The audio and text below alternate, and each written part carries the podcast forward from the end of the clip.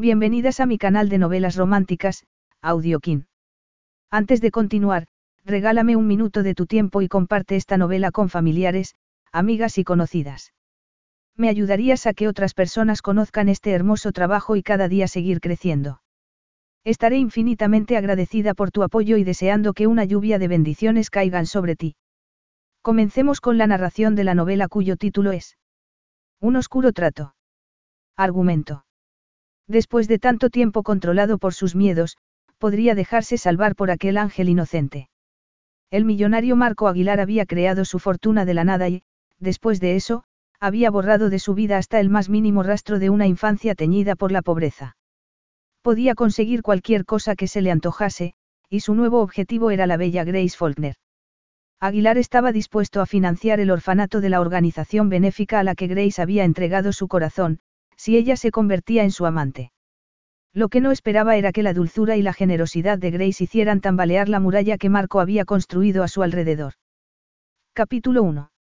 Grace Faulkner se subió ligeramente el ala del sombrero de paja que llevaba, se recostó sobre el respaldo de la tumbona, perdió la mirada en el inmenso azul del océano a través de sus gafas de sol tamaño extra grande y suspiró.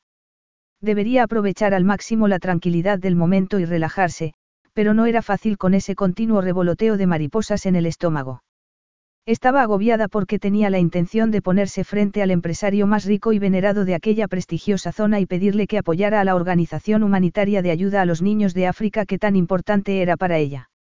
Y no solo que la apoyara, sino que hiciera la generosa aportación económica que tanto necesitaban para poder comenzar a construir un nuevo orfanato porque el actual se sostenía tan solo mediante la esperanza y la oración.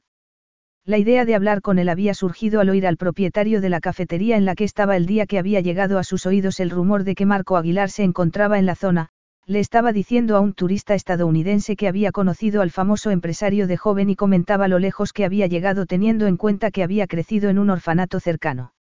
Aquella conversación había sido para Grace como un mensaje de la divina providencia y no podía desperdiciar la información.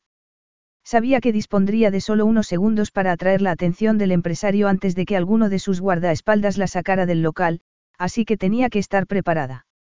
Teniendo en cuenta que podría servir para ayudar a mejorar las vidas de unos niños que la habían conmovido profundamente, en lugar de volver a África con la noticia de que no había conseguido los fondos que tanto necesitaban, el hecho de que un guardaespaldas la echara de allí le parecía una minucia.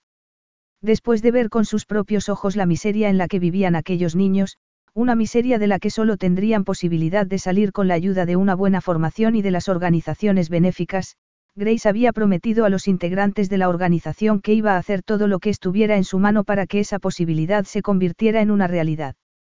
Pero antes tenían que reconstruir el hogar de aquellos niños. El ruido de un helicóptero interrumpió sus pensamientos. Tenía que ser él.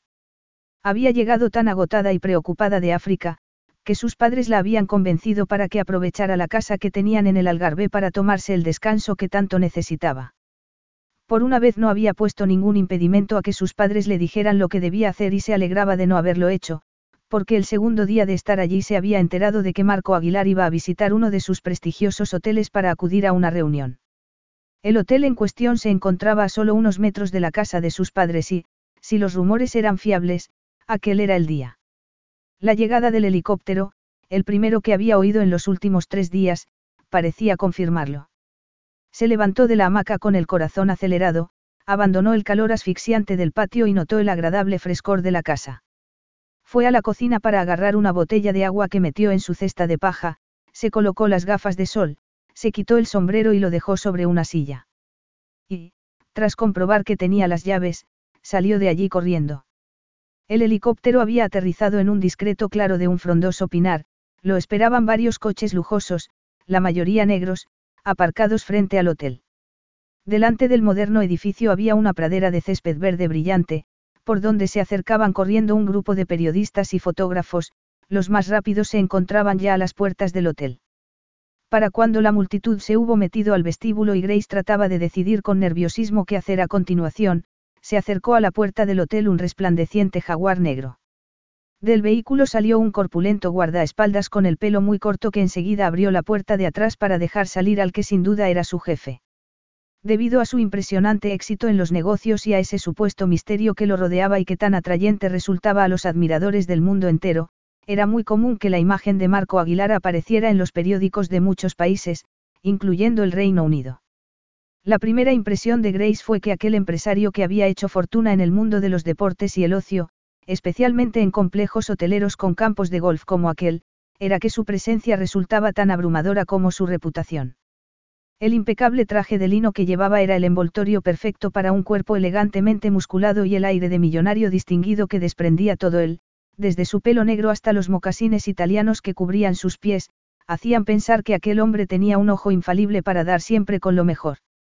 En ese momento se acercó a hablar con su guardaespaldas y Grace pudo ver que sus ojos eran del color oscuro del mejor chocolate. El sol del Mediterráneo lo inundaba todo de un calor asfixiante y sin embargo él parecía sentirse perfectamente fresco y seguro de sí mismo. Al observarlo con más detalle, vio con cierta agitación que tenía la mandíbula apretada y estaba muy serio, quizá enfadado incluso. Grace se asustó porque, si ya estaba molesto por algo, era muy poco probable que le prestara la menor atención. O peor aún, si llegaba a la conclusión de que se había presentado allí para molestarlo, podría llamar a la policía para que la detuvieran. Pero Grace se tragó los nervios, se colocó el bolso al hombro y echó a andar hacia la puerta del hotel con aparente tranquilidad, como si fuera una huésped más, pues sin duda aquella era la oportunidad que buscaba. Se le ocurrió entonces que los periodistas habían dado por hecho, erróneamente, que la persona que buscaban estaba ya en el interior del hotel, pensando que se habría escabullido por alguna puerta trasera.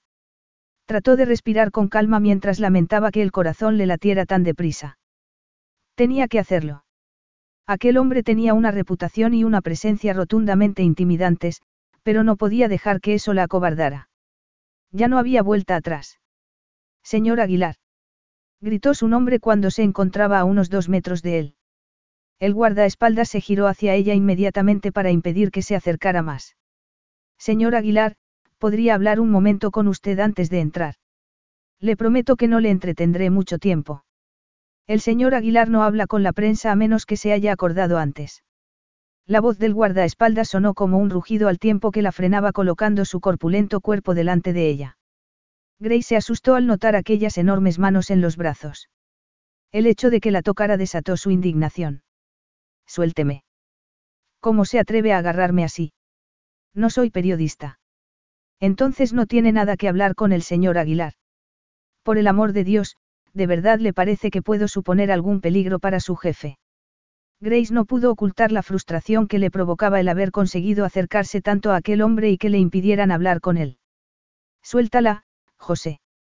La orden del señor Aguilar hizo que el corazón se le acelerara aún más. El guardaespaldas retiró las manos de inmediato y se echó a un lado, lo que la dejó por fin cara a cara con su malhumorada presa. Si no pertenece usted a esos mercenarios de la prensa, que se empeñan en hacerme preguntas sobre mi vida privada para después adornarlas a su antojo para disfrute de sus lectores, ¿qué es lo que quiere de mí, señorita? Tenía un claro acento portugués, pero hablaba con una sorprendente corrección. La intensidad de la mirada que le lanzó la dejó paralizada durante unos segundos, aquellos profundos ojos color caramelo parecían haberla hechizado. Faulkner, respondió por fin, con una voz más temblorosa de lo que habría deseado. Grace Faulkner. Y, para que esté tranquilo, no me interesa lo más mínimo su vida privada, señor Aguilar. ¡Qué alegría! contestó él con ironía, al tiempo que se cruzaba de brazos. Pero Grace no se dejó intimidar. He venido a hablarle de un orfanato africano que necesita ayuda urgente, ayuda económica para ser exactos, para reconstruirlo y dotarlo de una escuela. Acabo de volver de allí y puedo decirle que es intolerable que esos pobres niños vivan así, si a eso se le puede llamar vivir. Junto al lugar donde duermen hay una cloaca abierta y ya han muerto varios niños por beber agua contaminada. Por Dios, estamos en pleno siglo XXI.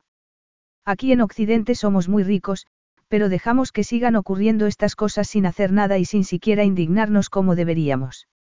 ¿No cree que no hay derecho?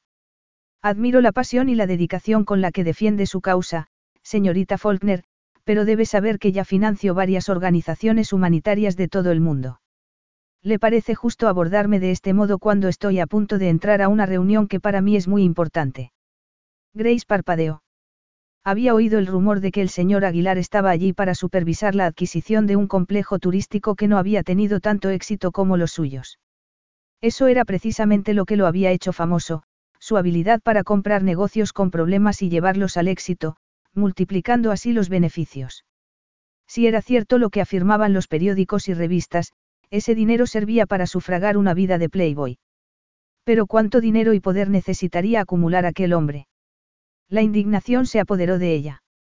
Se apartó un mechón de pelo de la cara y miró al millonario a los ojos sin parpadear una sola vez. Que sí me parece justo. Repitió con furia. ¿Y a usted le parece justo que esos niños mueran por falta de condiciones higiénicas más imprescindibles y, lo que es más importante, por la falta de amor y atención del resto de la humanidad? No creo que esa reunión sea más importante que eso. En una décima de segundo, Marco Aguilar se había acercado a ella y un gesto apenas perceptible le hizo saber a Grace que había dado en el clavo. Al mismo tiempo, la fuerza del sol que caía a plomo sobre ambos multiplicó el efecto embriagador de su colonia. Algo más que un poco mareada por la peligrosa combinación del calor y aquella mirada ofendida, Grace se preguntó cómo había tenido la audacia, o la estupidez, de pensar que con semejantes métodos podría conseguir el apoyo de alguien tan rico y poderoso. Estaba claro que no era así. Permítame que le dé un consejo, señorita Faulkner, no se le ocurra jamás buscar trabajo en ningún campo en el que se requiera cierta diplomacia. Me temo que no pasaría de la primera entrevista. Tiene suerte de que no le pida a mi guardaespaldas que la eche de aquí. Perdóneme, hizo una pausa para mirarla de arriba abajo con gesto burlón antes de volver a sus ojos, pero me da la impresión de que no está alojada en el hotel, ¿verdad? Si es así, se ha arriesgado mucho al abordarme de esta manera. Ahora, si me disculpa, tengo una reunión a la que asistir. Puede que las personas con las que tengo que reunirme no estén tan necesitadas como esos huérfanos, pero le aseguro que se van a poner hechos una furia como no aparezca pronto. Escuche, señor Aguilar, siento mucho si he sido un poco brusca, sinceramente, no pretendía ofenderle, Grace se mordió el labio inferior para intentar controlar sus emociones, pero no lo logró del todo. En cualquier caso, no está bien que mire mi ropa de ese modo y me haga sentir mal solo para sentirse usted superior, ¿no le parece? Además, no he venido aquí a impresionarlo, el único motivo que me trae aquí son esos niños huérfanos. Y sí, defiendo mi causa con pasión, la misma que sentiría cualquiera que hubiese vivido lo que yo he vivido allí estas últimas semanas. Esperaba que usted pudiera ayudarnos, sobre todo después de oír que también se crió en un orfanato. El empresario se quedó inmóvil y de su rostro desapareció de golpe todo el color, dejándolo pálido. ¿Dónde ha oído eso? Le preguntó, bajando la voz. A Grace se le quedó la boca seca. Lo oí, el otro día, tenía la sensación de estar a punto de desmayarse, pero no quería incriminar al dueño de la cafetería, así que levantó bien la cabeza y se atrevió a mirarlo a los ojos de nuevo sin parpadear. Es cierto. ¿Es usted huérfano, señor Aguilar? Lo vio respirar hondo y soltar el aire lentamente como si estuviese tratando de tranquilizarse, después meneó la cabeza. Señorita Faulkner, usted dice que no es periodista, sin embargo ataca a su presa como si lo fuera. Su deseo debe de ser muy fuerte para llevarla a ser tan impertinente. Lo es, admitió, ruborizada. Pero solo por los niños, yo no gano nada con esto, se lo prometo. Y no pretendía ser impertinente. Justo cuando Grace pensaba que había arruinado cualquier oportunidad que tuviera y empezaba a arrepentirse de haber sido tan atrevida, de pronto el empresario parecía estar dudando.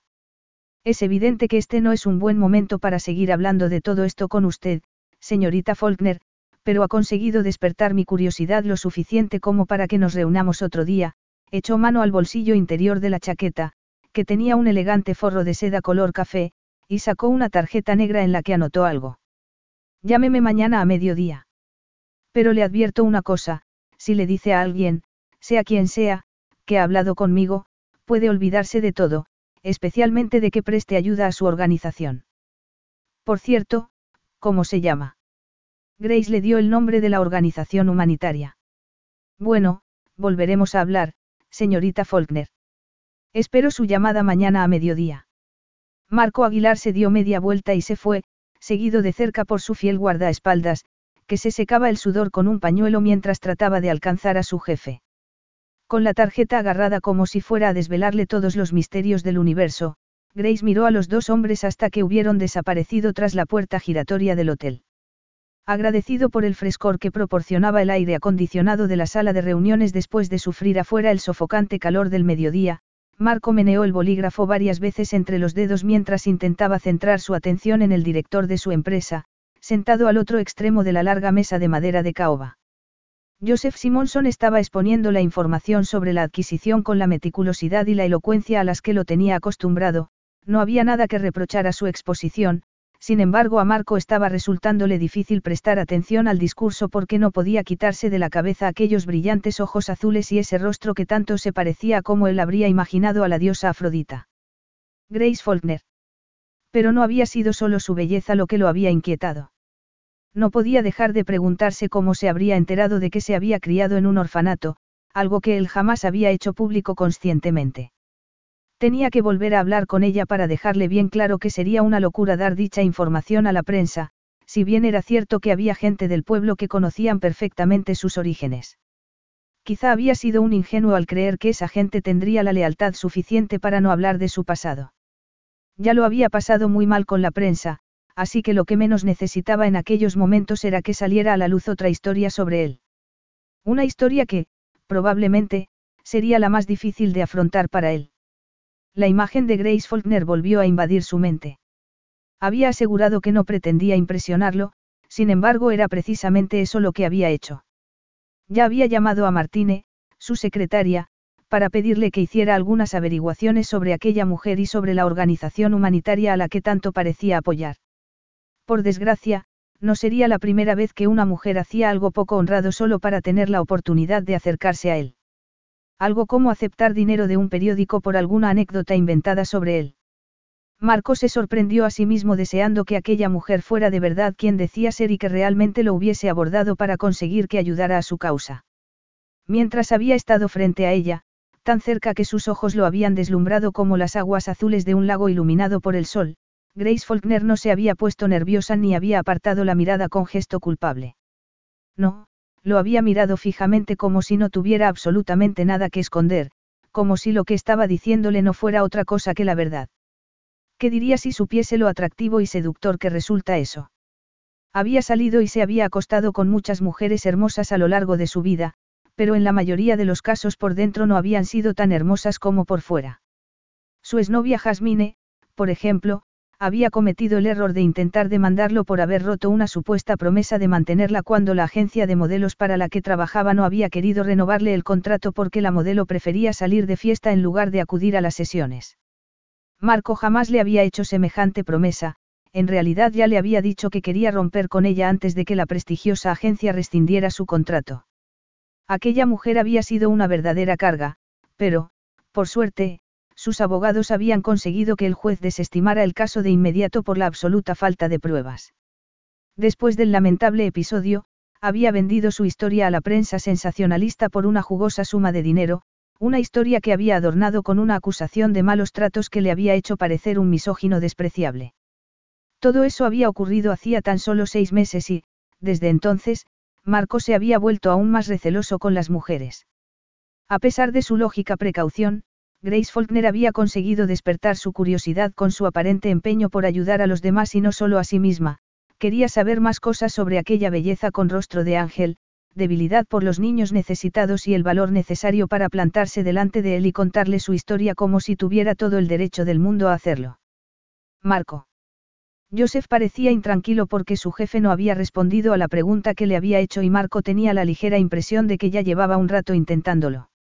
El resto de los asistentes a la reunión lo miraban atentamente, pues no estaban acostumbrados a verlo tan distraído. Marco cruzó los brazos sobre el pecho y ofreció una sonrisa de disculpa que curvó sus austeros labios. ¿Podrías repetírmelo, Joseph? Creo que no me he enterado bien. Debe de ser por culpa del jet lag, anoche llegué tarde de Sydney, explicó, encogiéndose de hombros. Claro, el director británico se relajó visiblemente al escuchar la explicación. Estoy seguro de que ninguno de los que estamos aquí tendrá ningún problema en hacer que la reunión sea lo más corta posible para que puedas descansar. Marco dio las gracias con un gesto que incluía a todos los presentes. Por cierto, continuó diciendo su leal empleado con cierta incomodidad, como si le resultara más fácil hablar de negocios, que se siente al volver a casa. Debe de hacer por lo menos un par de años que no venías por aquí, ¿verdad? Así es, sí, respondió Marco, de nuevo en guardia, pero haciendo caso omiso a la primera parte de la pregunta, pues no tenía la sensación de haber vuelto a casa. Ni siquiera su inmensa fortuna le había ayudado a sentirse en casa en ningún sitio. Para alguien que había crecido en un orfanato, un hogar era solo un sueño siempre inalcanzable, una fantasía que no formaba parte de su futuro por más que deseara que fuera posible. Por muchas casas espléndidas o mansiones que tuviera por todo el mundo, no conseguía tener un verdadero hogar. Últimamente había trabajado aún más de lo normal por lo que tenía la intención de quedarse en el Algarve unas cuantas semanas para bajar un poco el ritmo y tomarse un necesario descanso, pero con solo recordar su humilde pasado en Portugal, el plan había perdido gran parte de su atractivo. Tampoco le tentaba demasiado la idea de estar solo. Conocía mucha gente, pero no tenía verdaderos amigos con los que pudiera comportarse con absoluta normalidad y ser como era. Ni siquiera de niño le había resultado fácil hacer amigos. Uno de los cuidadores del orfanato le había dicho una vez que era un niño, complicado. Con su lógica infantil, Marco había dado por hecho que significaba que no era fácil quererlo. Volvió a mover el bolígrafo, molesto con la sensación de nerviosismo y la presión que sentía en el pecho, señal inequívoca de que estaba agobiado, se sentía atrapado. No encontraba consuelo alguno en recordar el pasado. ¿Les parece que continuemos? Todos tenemos muchas cosas que hacer antes de que acabe el día, así que no hay tiempo que perder, anunció bruscamente. Avergonzado por las tensas palabras de su jefe, Joseph Simonson colocó los papeles que tenía delante y se aclaró la voz antes de comenzar a hablar. Grace tenía el estómago encogido. Quedaban dos o tres minutos para las doce del mediodía y ya había acercado tres veces una mano temblorosa al teléfono y tres veces había vuelto a alejarla al darse cuenta de que podría estar muy cerca de conseguir la ayuda económica que tanto se necesitaba para reconstruir el hogar infantil, hacer un colegio y contratar a un profesor. El día anterior había sido muy valiente, como si nada ni nadie pudiera impedir que consiguiera lo que se proponía. Pero ahora, después de una noche sin apenas dormir, en la que el recuerdo de la penetrante mirada de Marco Aguilar la había invadido constantemente, no se sentía capaz de casi nada. Por el amor de Dios. Agarró el teléfono, exasperada, y marcó el número que ya se había aprendido de memoria por si tenía la mala suerte de perder la tarjeta. Al llegar a la casa el día anterior le había sorprendido comprobar que lo que Marco había anotado en el reverso de la tarjeta era el número de su teléfono móvil particular. No coincidía con ninguno de los números impresos con letras doradas sobre el fondo negro de la tarjeta. Recordó por un momento las caritas llenas de esperanza de los niños a los que había dejado en aquel precario edificio africano y sintió que le volvían las fuerzas necesarias para ayudarlos. Marco Aguilar no era más que un hombre. Una persona de carne y hueso igual que ella. No importaba que llevara trajes a medida que debían de costar una fortuna o que su nombre apareciera año tras año en la lista de las personas más ricas del mundo. Eso no lo hacía mejor que ella. Solo eran dos personas que iban a hablar de lo que había que hacer para ayudar a los que no eran afortunados como ellos. Tendría que recordarlo mientras hablaba con él. Se dejó de oír la señal al otro lado de la línea, lo que quería decir que alguien había contestado. Hola. Hola. Señor Aguilar. Ah, eres tú, Grace. No esperaba que se dirigiera a ella por su nombre de pila y al oírselo decir con aquella voz grave y con acento sintió un escalofrío muy desorientador. Perdió la mirada al otro lado de la ventana de la cocina y se pasó la mano por la cadera con nerviosismo. Sí, soy yo. Entiendo que es usted el señor Aguilar. Puedes llamarme Marco. No me atrevería Te estoy pidiendo que me llames por mi nombre, Grace, así que no es ningún atrevimiento. ¿Qué tal estás? Supongo que disfrutando del buen tiempo. Estoy bien, sí, disfrutando del buen tiempo, respondió, asombrada de que la tratara con tanta confianza y sin saber muy bien cómo responder. ¿Y usted qué tal? No tenía intención de que esta conversación fuera tan larga, espetó él entonces. Grace se alegró de que no pudiera verla porque la había hecho sonrojar, no quería que pensase que era una de esas mujeres fascinadas por los famosos e incapaces de distinguir la fantasía de la realidad. Sé que está muy ocupado, así que no voy a dejarlo sordo de tanto hablar, Grace se mordió la lengua nada más utilizar aquella expresión tan infantil. Dejarme sordo. repitió Marco, riéndose. Espero que no lo hagas porque me resulta muy útil oír, especialmente cuando escucho a Mozart o a Beethoven. No debería haber dicho eso. ¿Por qué? Es que crees que no tengo sentido del humor. Espero tener oportunidad de demostrarte que te equivocas. Grace se quedó sin habla, sorprendida de nuevo por su respuesta. Puede que te extrañe, pero acabo de darme cuenta de que tengo toda la tarde libre, siguió diciendo él. Así que, en lugar de hablar por teléfono, podría ir a buscarte mi chofer y traerte a mi casa. ¿No te parece que es un lugar más agradable para charlar? Debía de estar soñando. Una cosa era abordarlo a la entrada del hotel y otra muy distinta hablar por teléfono con él, pero jamás habría imaginado que un hombre como Marco Aguilar la invitaría a su casa para hablar de la organización humanitaria a la que ella pretendía ayudar. Bueno, si de verdad dispone de tiempo, sí. Sin duda será más cómodo hablarlo cara a cara. Entonces te parece bien que te vaya a buscar mi chofer y te traiga. Sí. Gracias, señor Aguilar. No te he dicho que me llames Marco. Insistió, riendo. Gray solo sabía que a sus padres les daría un ataque si supieran que tenía intención de ir a casa de un completo desconocido, aunque el desconocido en cuestión fuese un empresario conocido en todo el mundo. Siempre habían sido exageradamente protectores con ella. Había tenido que imponerse a ellos para marcharse de casa y ser libre. Incluso cuando había decidido irse a África para conocer sobre el terreno el trabajo de la organización humanitaria para la que trabajaba en Londres, había tenido que hacer frente a su oposición. No podéis tenerme toda la vida entre algodones, les había dicho. Tengo 25 años y quiero ver el mundo con mis propios ojos. Quiero correr riesgos y poder aprender de mis errores. Grace. Se dio cuenta entonces, con un buen sobresalto, de que Marco Aguilar estaba esperando su respuesta. Estoy aquí, supongo que tendré que darle la dirección para que envíe al chofer. Sería de gran ayuda, sí, respondió él. Capítulo 2. En Portugal las casas solariegas se conocían como, casas antiguas. Grace abrió los ojos más y más a medida que el chofer de Marco se iba acercando por el camino que habían tomado tras cruzar unas enormes puertas electrónicas. Muy pronto, los árboles que flanqueaban el camino le permitieron ver la suntuosa fachada de la mansión, con columnas de mármol que brillaban bajo el sol. Observó aquel lugar sin apenas poder creer lo que veía y murmuró para sí. Dios mío. Como era inevitable, pensó en el desvencijado edificio que albergaba el orfanato de aquellos niños africanos y se le rompió el corazón al compararlo con aquel magnífico ejemplo de arquitectura decimonónica. Marco Aguilar viviría allí él solo. La mera idea resultaba ridícula.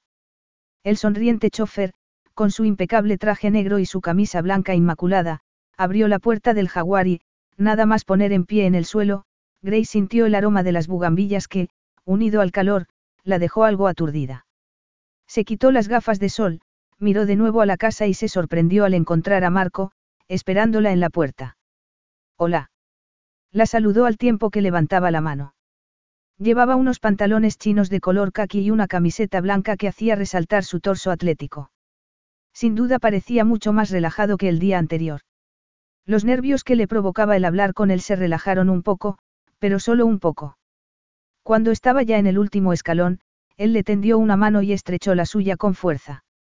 Volvemos a vernos, le dijo, sonriente. El roce de su mano arrastró a Grace hacia una mezcla de sensaciones que la dejaron sin habla. Es horrible, pensó, aterrada. ¿Cómo voy a mostrarme competente mientras digo lo que tengo que decir con profesionalidad si un simple apretón de mano me causa esta reacción? Gracias por mandarme el coche, consiguió decir. La casa es preciosa, retiró la mano rápidamente y trató de sonreír para disimular todo lo que estaba sintiendo. Estoy de acuerdo. ¿Por qué no entras para verla bien? Si la fachada le había impresionado, la opulencia y la belleza del interior de la casa la dejó boquiabierta. El suelo era como un mar de mármol que se extendía por un enorme vestíbulo a través del cual su anfitrión la llevó hasta una sala mucho menos ostentosa y más acogedora.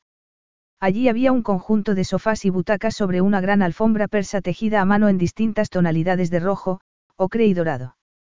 En la pared del fondo, unas puertas acristaladas daban paso a una terraza con vistas a los jardines, que se prolongaban hasta el mar, esa vez lo que embriagó los sentidos de Grace fue el intenso aroma de la madreselva que invadía la habitación como una suave lluvia. Estaba completamente fascinada. ¿Quieres que nos sentemos en la terraza? Supongo que te habrás puesto protector solar en esa piel tan pálida y delicada. Sí, sí, voy bien protegida. Y sí, me encantaría salir a la terraza. Una vez sentada en una cómoda butaca de ratán, bajo una sombrilla verde y dorada, Grace miró al jardín y suspiró. Es impresionante, un verdadero paraíso particular. Espero que tenga oportunidad de compartirlo a menudo con sus amigos. Sería un crimen no hacerlo. Me imagino que le encantará vivir aquí. En el hermoso rostro de su anfitrión, que había ocupado la butaca que había frente a ella, aparecieron un sinfín de emociones distintas, pero ninguna de ellas reflejaba el más mínimo placer. Me temo que seguramente no lo aprecio tanto como debería, puesto que no vengo muy a menudo, reconoció él. Pero usted es de aquí, no. Del Algarve, quiero decir, la pregunta salió de su boca antes de que pudiera impedirlo y enseguida vio que a Marco no le hizo ninguna gracia. Vuelves a comportarte como esos periodistas tan inquisitivos. Por cierto, donde escuchaste que me había criado en un orfanato. Grace tragó saliva y notó el rubor que le invadía las mejillas. En realidad no lo escuché directamente, quiero decir que, la persona que lo dijo no estaba hablando conmigo. Escuché por casualidad una conversación que tenían dos personas en un café en el que yo estaba sentada.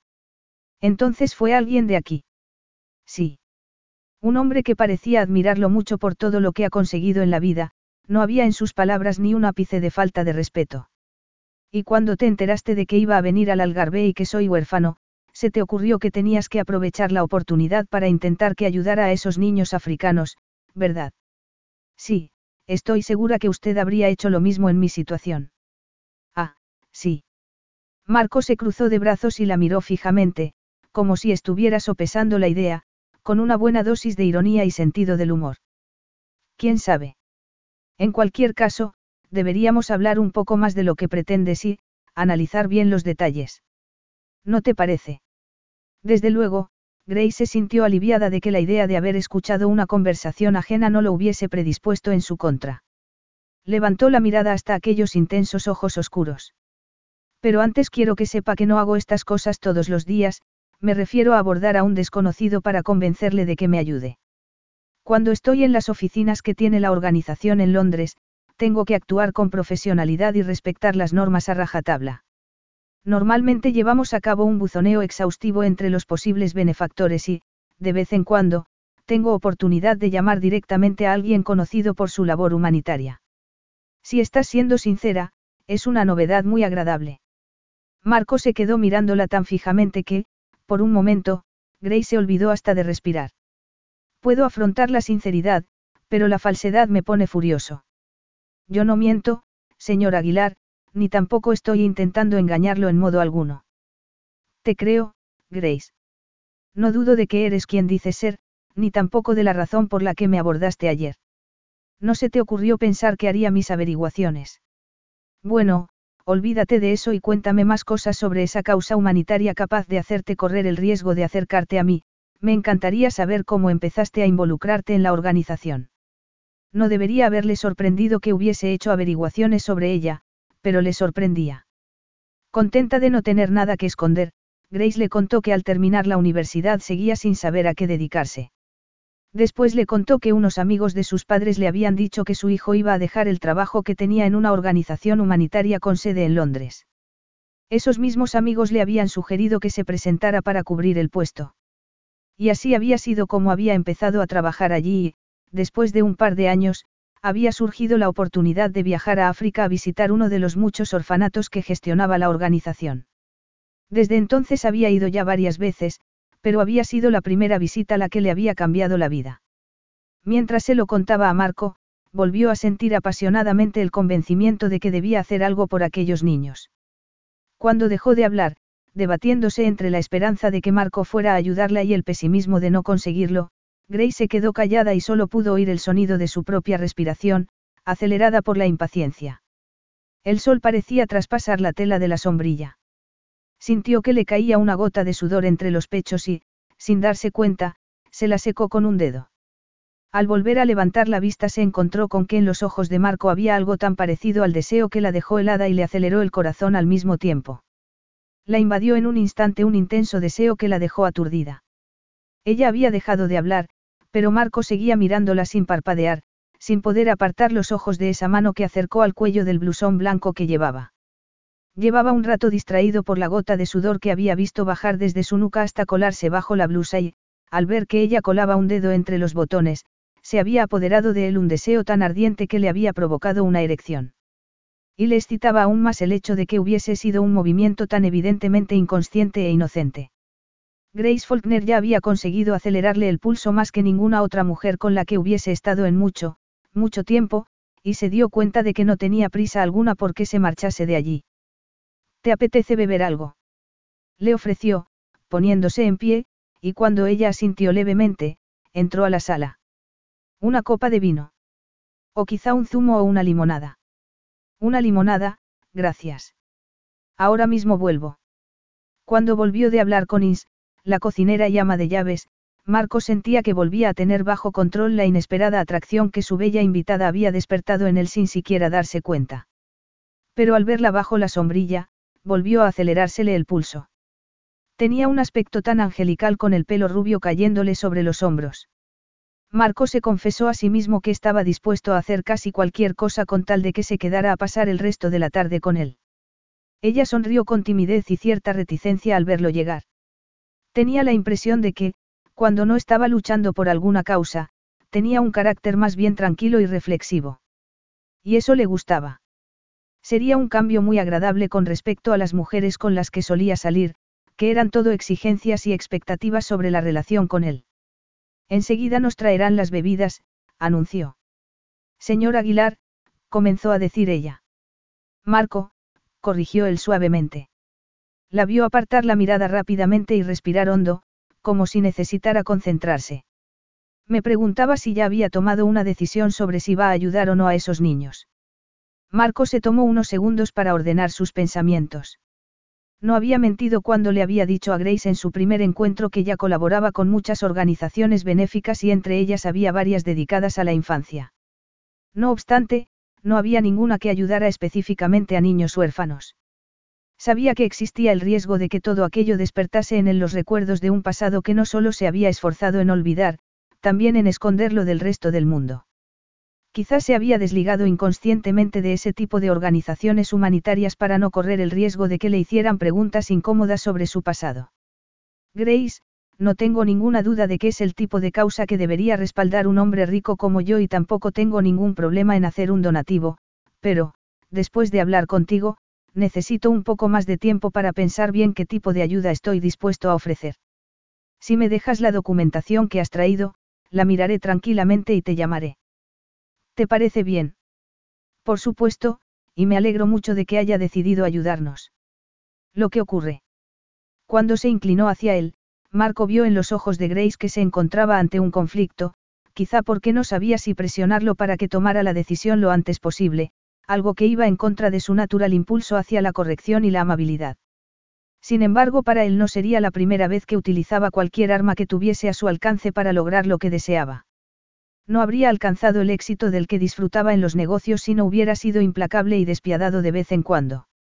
La hermosa Grace quería algo de él y él se había dado cuenta de que también quería algo de ella.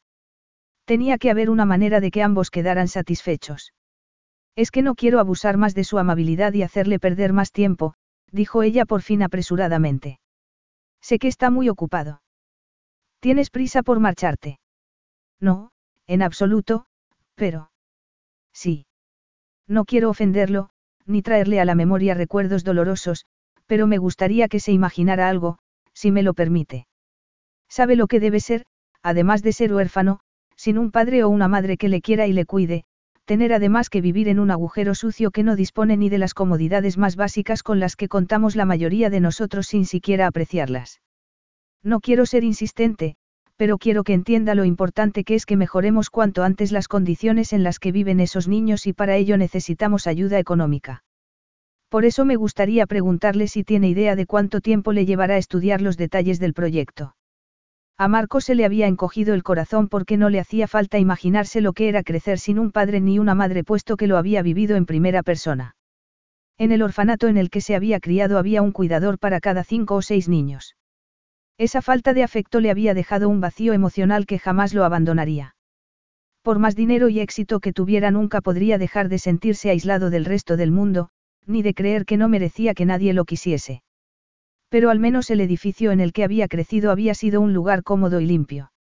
Le espantaba la idea de que niños inocentes tuvieran que enfrentarse a las terribles condiciones que describía Grace y por eso había decidido extender un generoso cheque para sufragar el nuevo orfanato.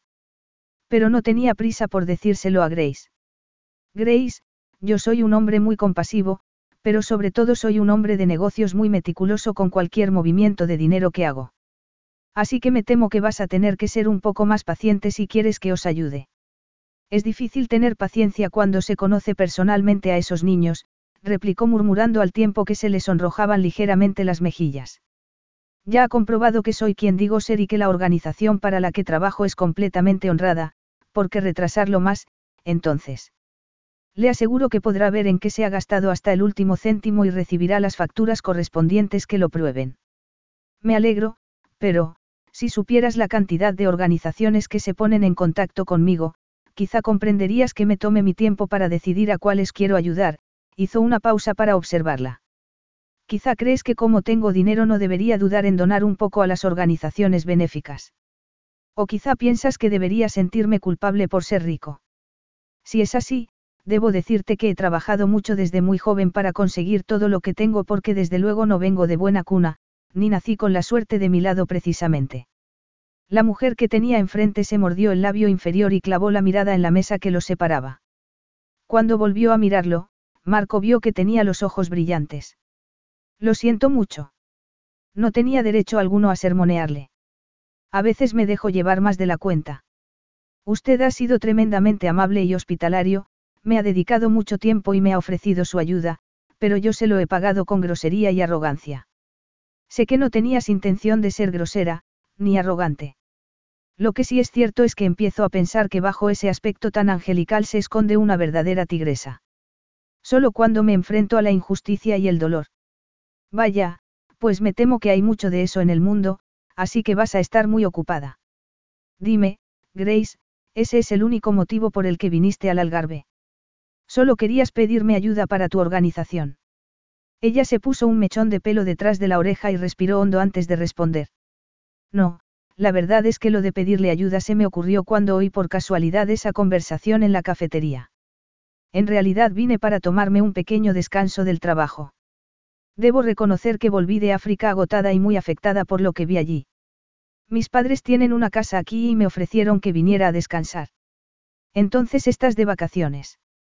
La vio abrir los ojos de par en par, como si a ella también le sorprendiera. Supongo que sí. Lo cierto es que no se me da muy bien relajarme. No puedo dejar de pensar en esos niños y de preguntarme qué más puedo hacer para ayudarlos. Así que cuando te enteraste de que iba a venir por aquí decidiste intentar hablar conmigo. Así es. Quizá fuera inevitable, pero el caso fue que Marco se sintió conmovido por la inusual sinceridad de aquella mujer. Supongo que las ansias por ayudar a esos niños te impulsaron a hacer algo que no habrías hecho en condiciones normales. Me parece que eso denota una bondad excepcional, Grace. Lo dice como si fuera algo poco habitual, pero en la organización para la que trabajo hay mucha gente tan comprometida como yo. En ese momento apareció Ins con la bandeja de las limonadas. El ama de llaves portuguesa sonrió con dulzura cuando Grace le dio las gracias y en ese momento Marco se dio cuenta de que era muy difícil no responder a la amabilidad y la generosidad de aquella joven. Creo que ya te dije que tengo la tarde libre y que es algo que no me suele ocurrir, comentó Marco una vez volvieron a quedarse solos. Estaba pensando que me gustaría pasarla contigo. Podemos ir a comer juntos. Grace estaba segura de que la mayoría de las mujeres se habrían puesto a dar saltos de alegría si Marco Aguilar las hubiese invitado a comer. Ella no lo hizo. La situación le resultaba demasiado increíble y, además, no se sentía preparada para salir a comer con semejante acompañante. Especialmente después de acabar de ofenderlo y de decirle que tenía que ayudar a su organización quisiera o no. Era un hombre rico y poderoso. ¿Por qué querría estar con ella más tiempo del estrictamente necesario? Si accedía a salir a comer con él, ¿de qué iban a hablar, aparte de sobre los niños africanos? Antes de marcharse de casa de sus padres, Grace había tenido una vida sin incidentes. De hecho, siempre había tenido la sensación de no haber vivido realmente hasta que se había independizado del todo. Dios sabía que quería muchísimo a sus padres y que les estaba profundamente agradecida por todo lo que habían hecho por ella, pero la verdad era que había veces que la asfixiaban con su constante empeño por protegerla. Siempre tenían miedo de que tomara una mala decisión e intentaban evitar que cometiera algún error. Por eso nunca se había atrevido a contarles que había salido con un hombre que la había golpeado y había intentado hacerle daño estando borracho. No le había dado oportunidad de que lo intentara por segunda vez, pero aquella noche le había dejado unas heridas psicológicas que habían tardado mucho en curarse y la habían hecho muy recelosa de los hombres. Desde entonces no había vuelto a salir con nadie porque hasta una simple cita le parecía peligrosa. Es muy amable por su parte, pero, no preferiría ir con otra persona. Su anfitrión meneó la cabeza con sincero asombro, como si le costara creer lo que acababa de oír. Ante tan extraña pregunta, solo puedo decirte que quiero salir a comer contigo, Grace. Si no, no te lo habría pedido. Y deja de llamarme de usted, por favor. Pero si apenas me conoces, y yo apenas te conozco a ti, apartó la mirada de los inquietantes ojos de Marco y perdió la vista en la enorme extensión verde del jardín. Parecía un enorme océano en el que ella era tan solo una diminuta barquita a la deriva. Así de vulnerable y asustada se sentía. ¿Y cómo vamos a conocernos si no pasamos un poco de tiempo juntos? Quizá a modo de señal que la ayudara a tomar una decisión, empezó a rugirle el estómago, dando muestras de un hambre completamente justificado, puesto que los nervios que le había provocado aquella reunión le habían impedido desayunar. ¿Qué mal podía hacerle comer con él? Ahora que lo pensaba, resultaría muy grosero rechazar su invitación después de que él hubiera accedido a ayudar a su organización. Así pues, esbozó una tenue sonrisa. Está bien. Aceptó la invitación, gracias. Marco sonrió también y lo hizo de un modo que le habría derretido el corazón a cualquier mujer. Se me ocurre el lugar perfecto al que ir, anunció mientras se sacaba el teléfono del bolsillo. El terror volvió a apoderarse de ella. No será un sitio al que hay que ir arreglada. Le preguntó. Marco la miró a la cara. Por eso no tienes que preocuparte estando conmigo, meu querida. Además, tu belleza sería suficiente como para que pudieras entrar al local más distinguido, sin importar lo que llevaras puesto, su sonrisa se volvió aún más seductora. No obstante, la ropa que llevas es perfecta. Aunque no esté a la altura de tus huéspedes habituales. Respondió con atrevimiento. Siento haber dicho lo que dije ayer. No fue propio de un caballero. Bueno, ahora que te has disculpado prometo no volver a echártelo en cara. Mientras él fruncía el ceño, analizando sus palabras, Grace esbozó una sonrisa más provocadora. El chofer los condujo a un restaurante con vistas al mar, a la puerta del local los esperaba un grupo de empleados que se disculparon ante Marco porque el propietario no estuviera allí para recibirlos, pues ese día se casaba su hija. Marco intercambió algunas palabras con todos y cada uno de ellos y Grace observó que actuaba como si dispusiera de todo el tiempo del mundo. Eso le hizo pensar en lo diferente que parecía de la imagen de él que solían ofrecer los medios. No había leído demasiado sobre él, pero sí sabía que la prensa lo describía como una especie de playboy que disfrutaba al máximo de todo lo que conllevaba su enorme fortuna y su estatus social. Pero en ese momento, al sentir su mano en la parte baja de la espalda, la asaltó otro pensamiento. El roce de su mano le había provocado un escalofrío tal que cualquiera habría dicho que le había tocado directamente la piel y no la blusa. Mientras los conducían a la terraza del restaurante no pudo evitar preguntarse cómo le estaba ocurriendo a ella algo así. El ambiente era sorprendentemente tranquilo e íntimo para tratarse de un local bastante grande. Un local en el que se levantó cierto revuelo con la aparición del empresario. Era él, efecto Marco, como Grace había dado en llamarlo. Seguramente lo habría provocado aunque no hubiese sido famoso, pues su aspecto habría bastado para llamar la atención de cualquiera. Sentados ya en la que sin duda era la mejor mesa del restaurante, desde donde tenían unas vistas inmejorables del océano, pidieron las bebidas y echaron un vistazo a la carta, haciendo caso omiso de las miradas furtivas de los demás comensales. Espero que te guste el marisco, dijo Marco, arrugando el entrecejo. Es la especialidad de la casa, pero, si no es así, seguro que pueden prepararte algo que te guste más. Me encanta el marisco y el pescado, aseguró Grace, muerta de hambre. La verdad es que lo prefiero a la carne. Has elegido el restaurante perfecto. Me alegro de contar con tu aprobación. No pretendía ser condescendiente. Estoy muy agradecida de que me hayas traído. No tienes por qué sentirte agradecida, Grace. Me apetecía estar contigo. Quiero conocerte mejor. Dime, ¿tienes algún novio por ahí? Al principio pensó que era una broma, pero cuando lo miró y vio lo serio que estaba, supo que no era así. He estado muy ocupada para tener novio, intentó disimular la tensión que le provocaba el tema. Entonces no hay nadie que te lleve a cenar o al cine. No era solo su aspecto lo que resultaba fascinante, su voz profunda también hacía lo suyo. De hecho, Grace estaba como hipnotizada. Tengo buenos amigos, así que, si quiero salir a cenar o al cine, voy con ellos. Oyó su respiración y se quedó atrapada por la seductora intensidad de sus ojos oscuros. ¿Y qué hay de esas otras necesidades para las que una mujer podría buscar a un hombre? Le preguntó entonces, casi susurrando. Capítulo 3. Esas necesidades a las que se refería Marco habían quedado eliminadas de raíz la noche en que el que era su novio en aquel momento, Chris, se había puesto como una furia porque ella no quisiera acostarse con él. Después de acusarla de coquetear con otro en la fiesta a la que habían asistido juntos, Chris la había acorralado contra una pared y le había dado una bofetada. Grace no había tenido tiempo de reaccionar, de pronto se había encontrado tumbada en el suelo con él encima, como si estuviera a punto de tomar por la fuerza lo que ella no quería darle. El terror la había invadido y paralizado por un momento. Pero entonces se había dicho a sí misma que no podía dejarse llevar por el miedo y le había hablado con voz tranquila. Le había dicho que pensara bien lo que estaba haciendo porque, si continuaba, no tardaría en lamentarlo cuando volviera a estar sobrio. Sus palabras habían surtido efecto y, sin decir nada, Chris se había apartado de ella. Grace se había marchado de allí y no había vuelto a verlo nunca más. Esas necesidades no son demasiado importantes para mí, respondió con una mezcla de tristeza y temor en la boca del estómago. Desde luego son mucho menos importantes que otras cosas. Marco se apoyó en la mesa y borró cualquier pensamiento de la mente de Grace al apartarle un mechón de pelo de la cara. Cosas como ayudar a esos huérfanos. Susurró. Su voz, su mirada y el roce de su mano le aceleraron el corazón y borraron cualquier rastro de tristeza o de temor. Pero en ese momento vio de reojo el destello de un flash y Marco lo vio también. Su acompañante apartó la mano de su rostro, se puso en pie y cruzó toda la terraza hasta llegar al hombre que había hecho la foto. Sin decir una palabra, le quitó la cámara de las manos y apretó un botón, sin duda el de, borrar, antes de devolvérsela a su sorprendido dueño.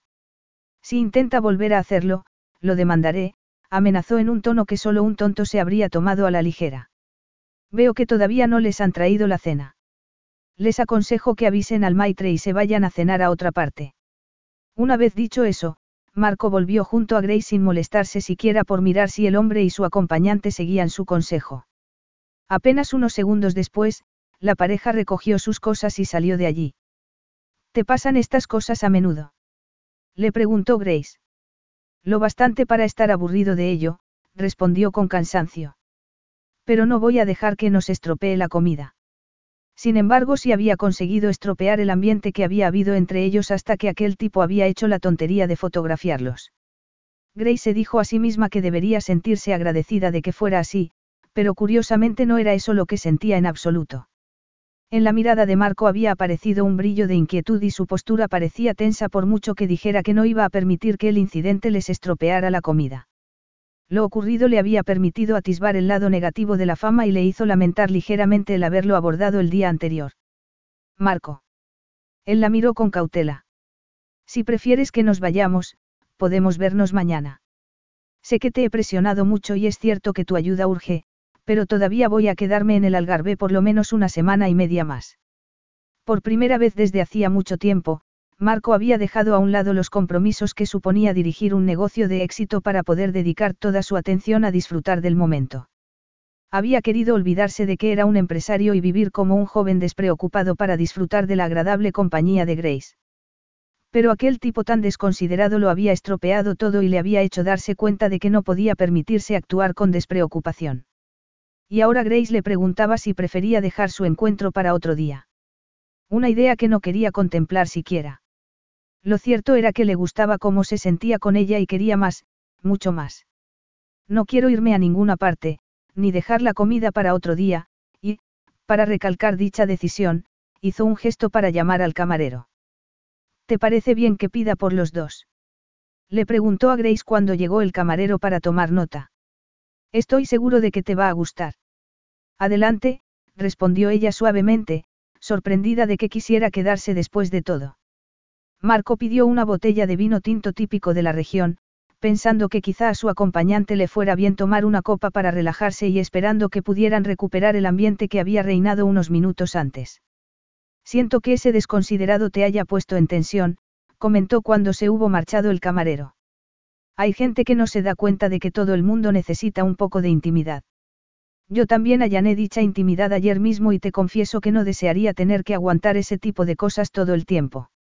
Me he dado cuenta del privilegio que supone ser anónimo y poder moverse libremente sin que a nadie le importe.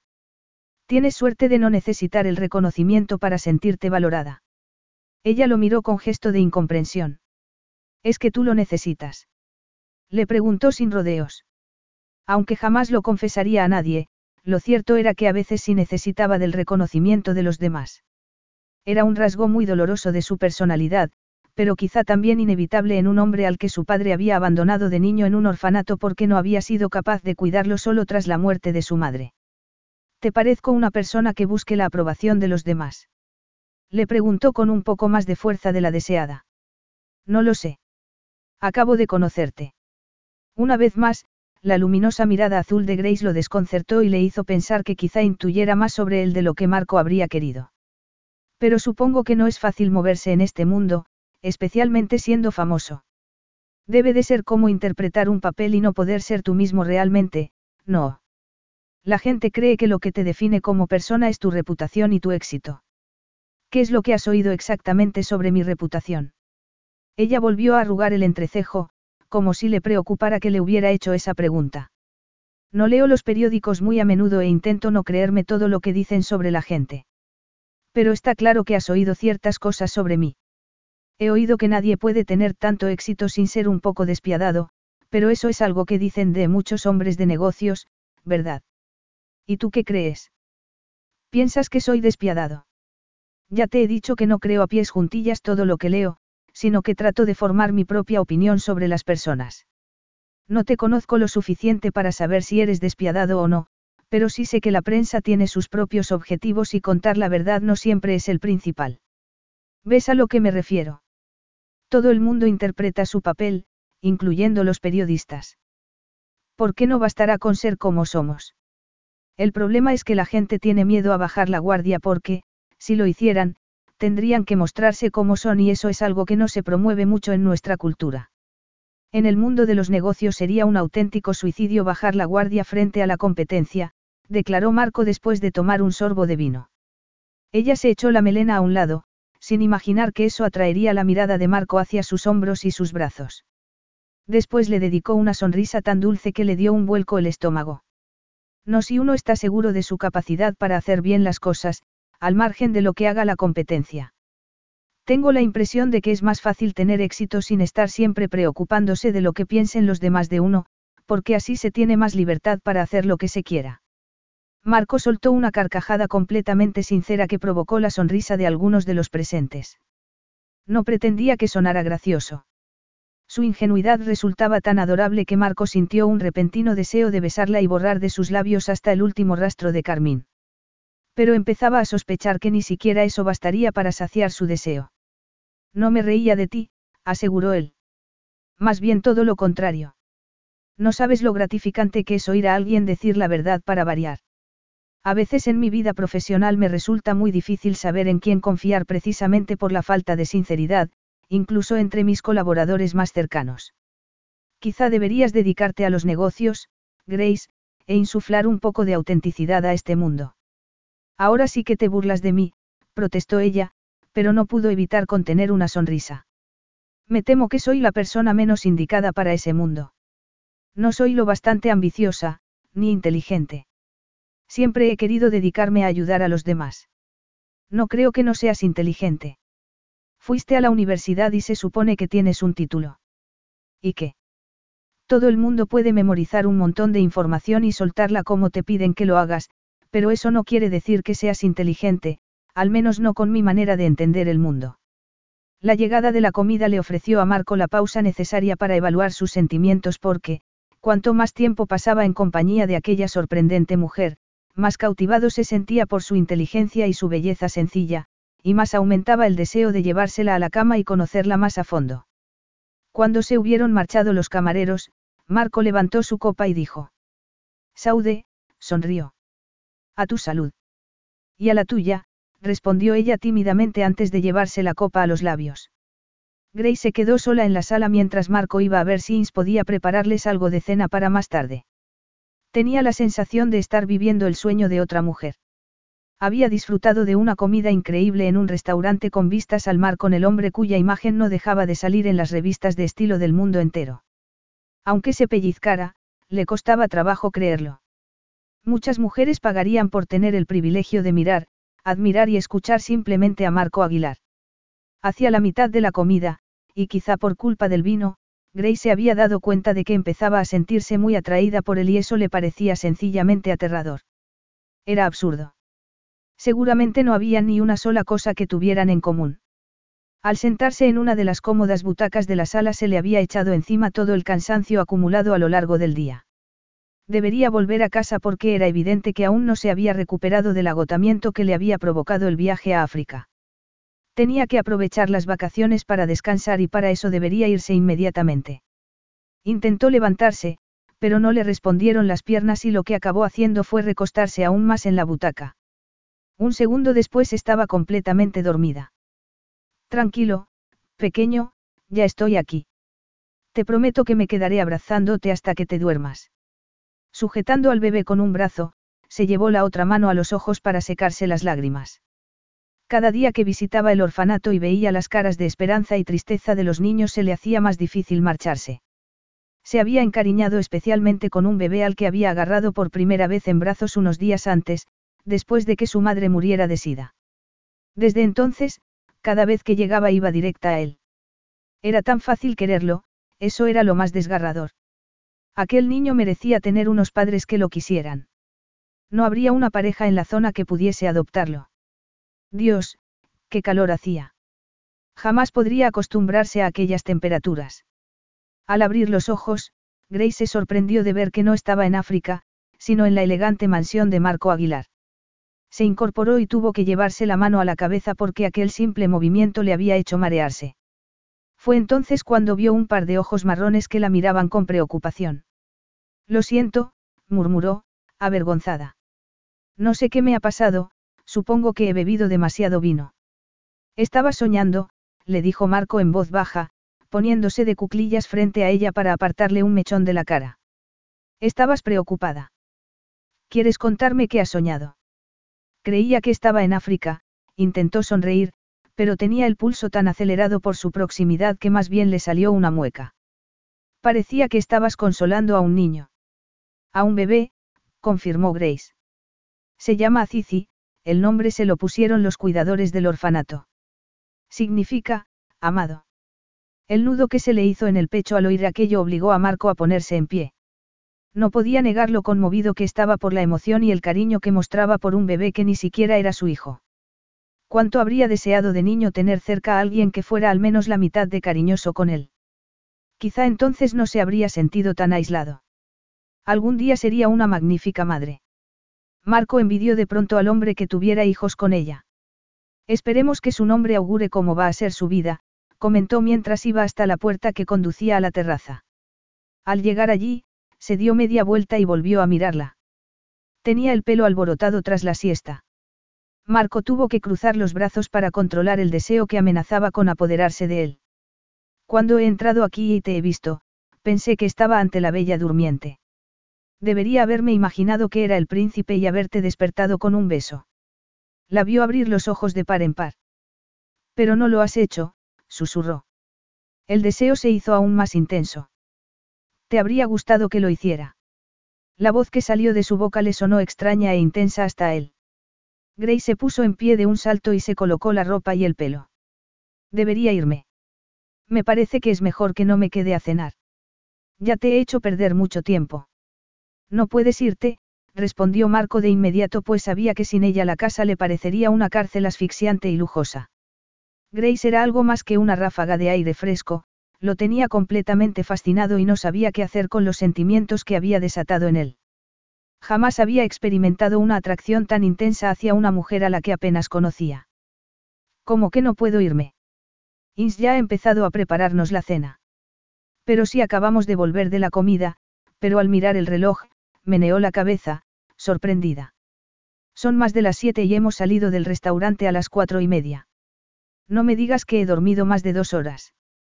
Es obvio que necesitabas descansar. Por aquí no es nada extraño echarse la siesta después de comer. Deberías haberme despertado. ¿Qué vas a pensar de mí? Le sorprendió que pareciera tan preocupada porque la mayoría de las mujeres habrían querido sacar provecho de cualquier oportunidad de estar más tiempo con él. Pero Grace no. Sin pararse a pensarlo, Marco se acercó a ella, le puso una mano en cada brazo y la miró tratando de desplegar todo el encanto que le atribuían los periodistas. Y en ningún momento se sintió culpable por utilizarlo. Habría sido un crimen despertarte. Parecías tan a gusto. Además, mientras te veía dormir me ha dado tiempo a pensar en lo de ayudar a tu organización y me complace decirte que hoy mismo te daré un cheque con el que pagar la construcción del nuevo orfanato incluyendo todos los gastos que conlleve. Desde comprar el terreno y los materiales de construcción hasta la propia construcción. Eso es lo que querías, no. Sí, pero no esperaba que lo hicieras. Dios mío, es increíble. Me dan ganas de, besarte. En sus mejillas apareció un intenso rubor y en sus labios, la sonrisa más fascinante que Marco había visto en su vida.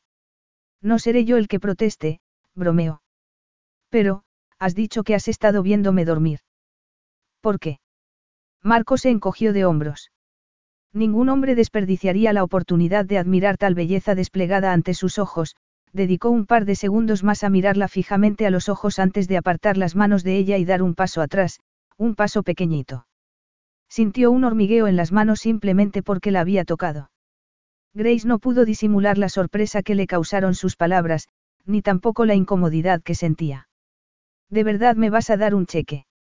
Le preguntó y, cuando él asintió, sonrió de nuevo. No puedo creerlo. No sabes lo que significa esto para esos niños y para la gente que los cuida. Creo que sí lo sé, se aventuró a decir mientras recordaba los largos días que había pasado en el orfanato, ansiando un poco de atención y cariño que nunca recibió. Al menos ahora puedo hacer algo para que otros niños tengan una infancia mejor. ¿Por qué no vamos a mi despacho y lo dejamos todo resuelto antes de la cena? Marco se dirigió a la puerta con una enigmática sonrisa en los labios, pensando en lo que iba a proponerle a Grace nada más le diera el cheque. Una propuesta muy poco convencional. Capítulo 4. Quedaba alrededor de una hora para que se ocultara el sol, que se colaba todavía con tal fuerza por el ventanal del despacho que Grace achinó los ojos al entrar. Marco se dio cuenta y se apresuró a apretar un interruptor de la pared para bajar unos elegantes estores de color miel.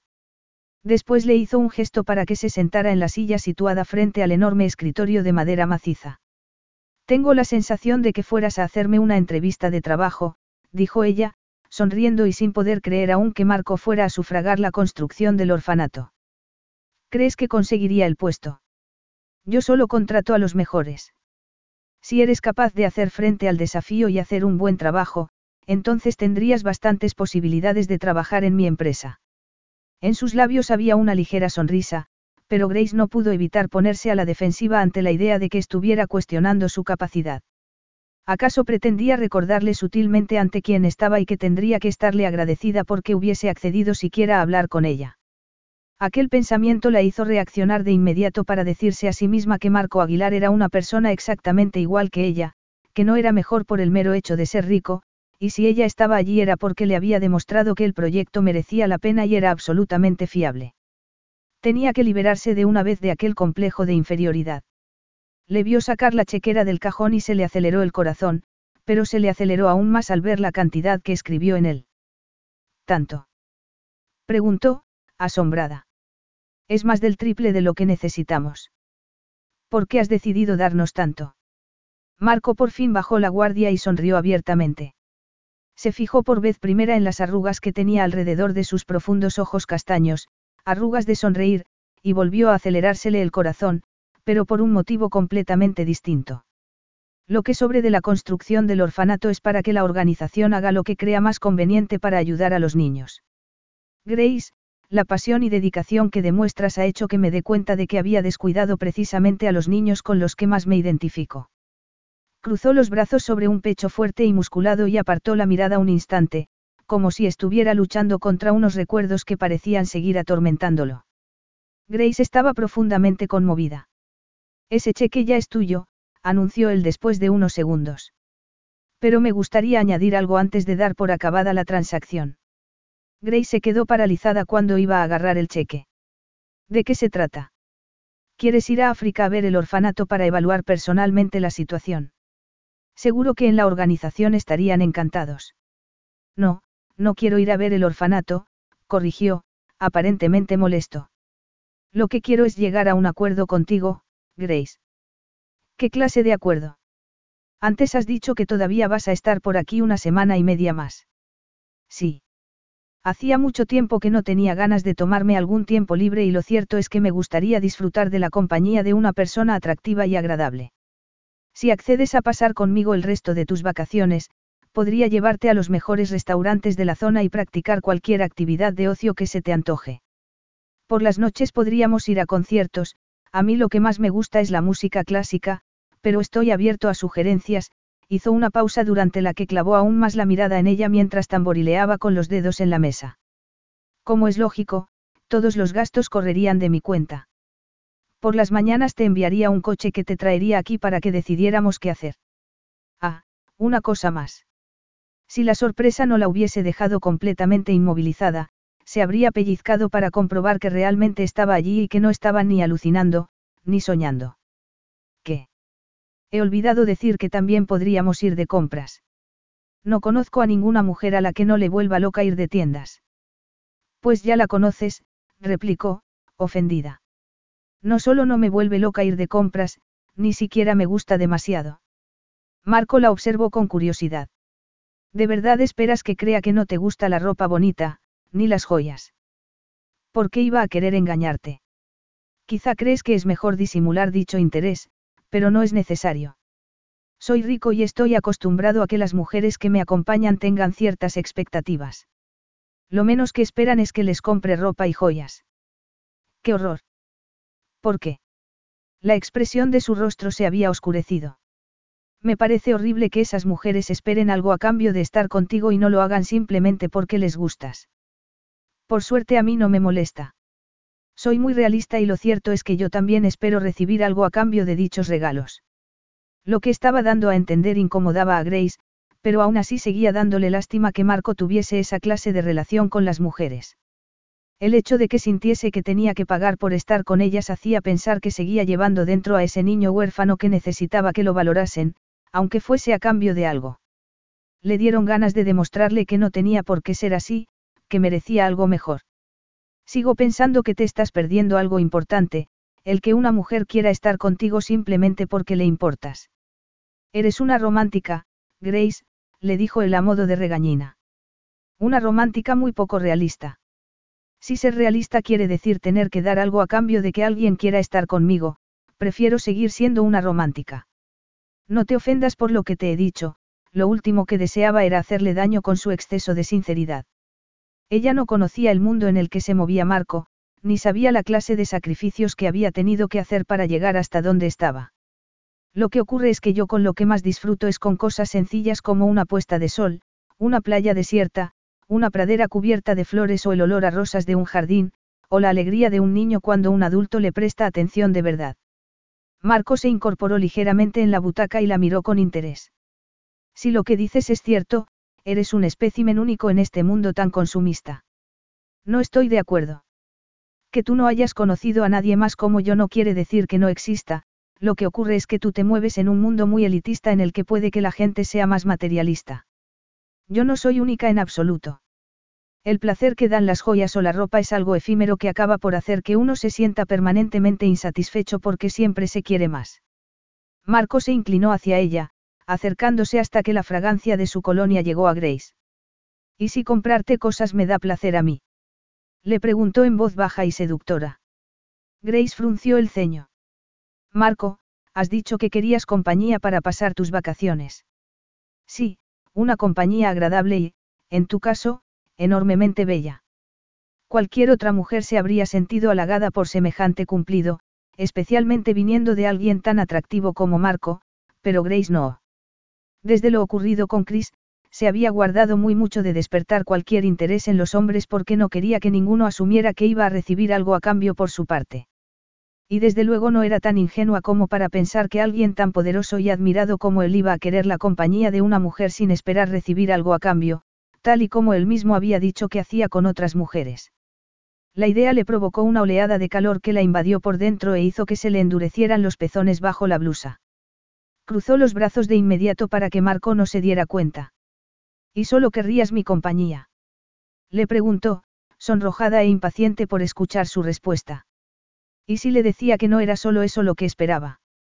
Podría pasar las vacaciones con él si implicara además algo más íntimo. Marco apoyó los codos sobre la mesa sin apartar la mirada de ella. No podía ocultar lo mucho que la deseaba, quizá más desde que le había confesado que lo que más le gustaba eran las cosas más sencillas de la vida, especialmente la sonrisa de un niño al que prestaban atención. Sus palabras le habían causado una profunda alegría, una especie de alivio al dolor que había sentido de niño. Voy a ser tan sincero como lo estás siendo tú. Sí, quiero algo más que tu compañía.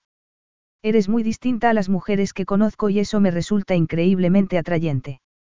Si mientras estamos juntos, tú también te sintieras atraída por mí, sí, me encantaría acostarme contigo. Se encogió de hombros como si fuera algo perfectamente sencillo. El modo en que se sonrojó Grace al oírlo hizo que se le acelerara el pulso solo con imaginar poder abrazar su cuerpo de delicadas curvas y quizá poder hacerle el amor. Pero de pronto la vio ponerse en pie, empujando la silla hacia atrás. Y este cheque depende de si acepto tus condiciones. Marco meneó la cabeza. Aunque fuera la única manera de acostarse con ella, jamás lo haría. Quizá fuera despiadado en los negocios, pero no podría seguir viviendo consigo mismo si intentara coaccionar o chantajear a una mujer como Grace. No quería ser él el que acabara con su hermoso, aunque ingenuo, romanticismo. No, el cheque es tuyo pase lo que pase. Te doy mi palabra. La vio suspirar, aliviada. Gracias. Ya que estamos siendo tan sinceros el uno con el otro, debo decirte algo. Verás, para mí el sexo no es algo sencillo, creo que debes saberlo. Una cosa es ser tu amiga y pasar contigo las vacaciones y otra muy distinta es tener algo más, íntimo. Marco observó sin decir nada el torbellino de emociones que reflejaba su rostro. ¿Puedo responderte mañana? Le pidió. Necesito un poco de tiempo para pensarlo. Además, a pesar de la siesta, sigo estando muy cansada y creo que debería irme a casa ya. Espero que la cocinera no se haya tomado demasiadas molestias con la cena. Marco se puso en pie y meneó la cabeza. Al menos no había recibido con una negativa inmediata la confesión de que quería acostarse con ella. No le había sorprendido lo que le había dicho sobre el sexo, ya había intuido que era una mujer a la que habría que seducir de un modo sutil y delicado si no quería que desapareciera para siempre. No te preocupes por Ins. Lo importante es que tengo tu promesa de volver mañana. La tienes y soy una mujer de palabra. Volveré mañana y te daré una respuesta. Le pediré a Miguel que te lleve a casa y que vaya a buscarte mañana por la mañana. Gracias. Y gracias también por la invitación a comer. Me ha gustado mucho la comida y la compañía, añadió con una tímida sonrisa. Marco le dio el cheque, que seguía aún en la mesa. Ella lo agarró con otra sonrisa de esas a las que ya era adicto. Es cierto que pareces cansada, admitió, haciéndole un gesto para que saliera primero del despacho. Cuanto antes te vayas a descansar, mejor. Unos golpes sacaron a Grace de su profundo sueño. Abrió los ojos y miró el reloj que tenía en la mesilla. Dios. Eran más de las diez de la mañana y alguien parecía empeñado en tirar la puerta abajo. Fue entonces cuando recordó que Marco le había prometido que su chofer pasaría a buscarla por la mañana para llevarla de nuevo a la mansión. Y al recordar el motivo por el que iba a volver allí, el corazón le dio un vuelco. ¿Cómo podía haberlo olvidado, por muy cansada que estuviese? Se puso la bata de algodón que tenía a los pies de la cama y acudió a abrir. Hola, señorita Faulkner. Hola, Miguel, lo saludó, tratando de estirar un poco la cortísima bata para que le tapara las piernas. Lo siento mucho, pero me he quedado dormida. Quizás sería mejor que vinieras a recogerme más tarde, después de comer. Me temo que al señor Aguilar no le gustaría que volviera sin usted. Grace no lo dudaba. Seguramente Marco solo tenía que chasquear los dedos para que se cumplieran sus deseos, así que, efectivamente, no le gustaría que ella tuviera el atrevimiento de llegar tarde, especialmente después de haber sido tan generoso con su donativo. En ese caso, tendrás que pasar y esperar mientras me arreglo, le abrió la puerta, pero el chofer se quedó donde estaba. Lo siento, señorita, pero eso no estaría bien. La esperaré en el coche y llamaré al señor Aguilar para explicarle el motivo del retraso. Grace lo vio alejarse hacia el Mercedes negro que había aparcado frente a la casa y después se metió corriendo al baño para ducharse lo más rápido que pudiera. Mientras el agua le caía encima, no dejaba de pensar en la respuesta que iba a darle a Marco y no tardó en darse cuenta de que no sería fácil rechazar su invitación a compartir las vacaciones con él. El día anterior, cuando había notado que Marco aún no había superado las privaciones emocionales de su niñez, había sentido ganas de conocer mejor a aquel hombre tan enigmático. Y cuando pensaba en el modo en que reaccionaba su cuerpo cuando estaba con él, quizá, si llegaba a algo más íntimo con él, podría superar el trauma que le había dejado el intento de abuso que había sufrido. Quizá les hiciera bien a los dos para dejar atrás definitivamente sus respectivos pasados. Ya en la majestuosa mansión, Ins le pidió que esperara al señor Aguilar en el jardín mientras atendía una llamada importante. Envuelta en el olor a flores y césped recién cortado, Grace se aseguró a sí misma que era normal estar nerviosa ante la idea de volver a ver a Marco después del día tan increíble que había pasado con él y, sobre todo, ante la perspectiva de hablar con él de las vacaciones.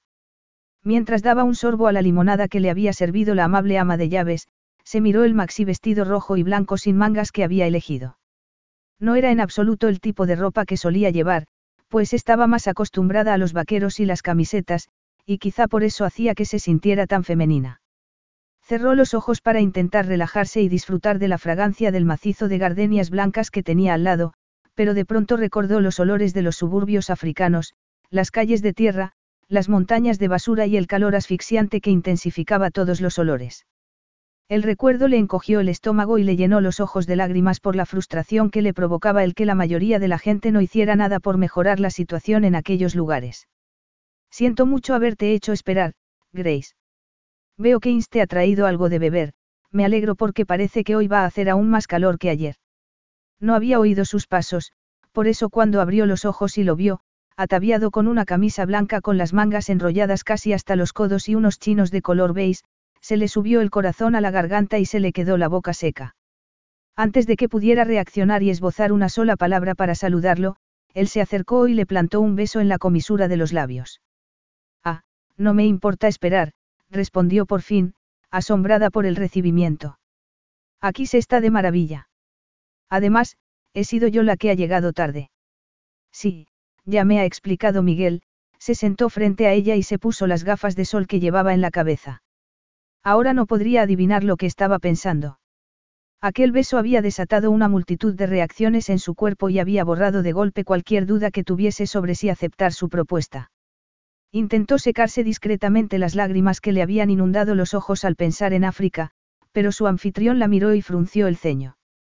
¿Estás bien? Pareces disgustada. No, estoy bien. No te creo, pero espero que puedas olvidarte de lo que te preocupa para que hoy disfrutes al máximo. Hace un día demasiado bonito para estar triste, ¿no crees? Marco se preguntó qué la habría puesto triste y esperó que no fuera alguna mala noticia que la obligara a poner fin a sus vacaciones. Al verla allí sentada, con aquel delicioso vestido y el pelo cayéndole sobre los ojos, se le había disparado la excitación con la que se había despertado ya esa mañana ante la perspectiva de volver a verla. Y el beso que le había dado le había descubierto algo maravilloso. Su piel era aún más suave de lo que había imaginado y también olía increíblemente. Había reconocido la fragancia francesa y pensó que sería buena idea mandarle un frasco de regalo a su casa. Pero ya no podía esperar un segundo más para hacerle la pregunta que lo había mantenido en vela prácticamente toda la noche. Bueno, Grace, confío en que te haya dado tiempo a pensar en mi propuesta. Dime, ¿cuál es tu respuesta? Capítulo 5. Grace no respondió inmediatamente. Marco sabía que era un hombre impaciente, pero la tensión que sentía en el pecho mientras aguardaba a su contestación era como un hierro que apenas le permitía respirar. Ninguna mujer había rechazado nunca una invitación suya, sería aquella atractiva inglesa la primera. Por fin levantó la mirada hasta él y esbozó una tímida sonrisa. Mi respuesta es, que sí. Debo serte sincera, la razón por la que acepto tu invitación es que, mientras se mordía el labio inferior, sus mejillas adquirieron un intenso tono rojizo. Sigue, por favor, le suplicó Marco. Me he dado cuenta de que me siento atraída por ti. Si no fuera así, ni siquiera me lo habría planteado, por muchos alicientes que me ofrecieras. Además, creía que iba a pasar sola todas las vacaciones y ahora tengo alguien con quien disfrutarlas, me siento agradecida. Ya le había dicho varias veces lo gratificante que le parecía que fuera tan sincera, pero nunca antes había sido tan importante para él. Sabía perfectamente lo que le estaba pidiendo y había aceptado porque se sentía atraída por él. No se había andado con coqueterías y falsas reticencias, había admitido que él le gustaba. Ahora solo tenían que dejar que la naturaleza siguiera su curso. Y Marco no tenía la menor duda de que lo haría. Me alegro mucho de que hayas aceptado, Grace. Lo único que tenemos que hacer ahora es pasarlo bien y conocernos mejor, se puso en pie, la agarró de las manos y la levantó también. Vienes perfectamente vestida para lo que tengo planeado para hoy.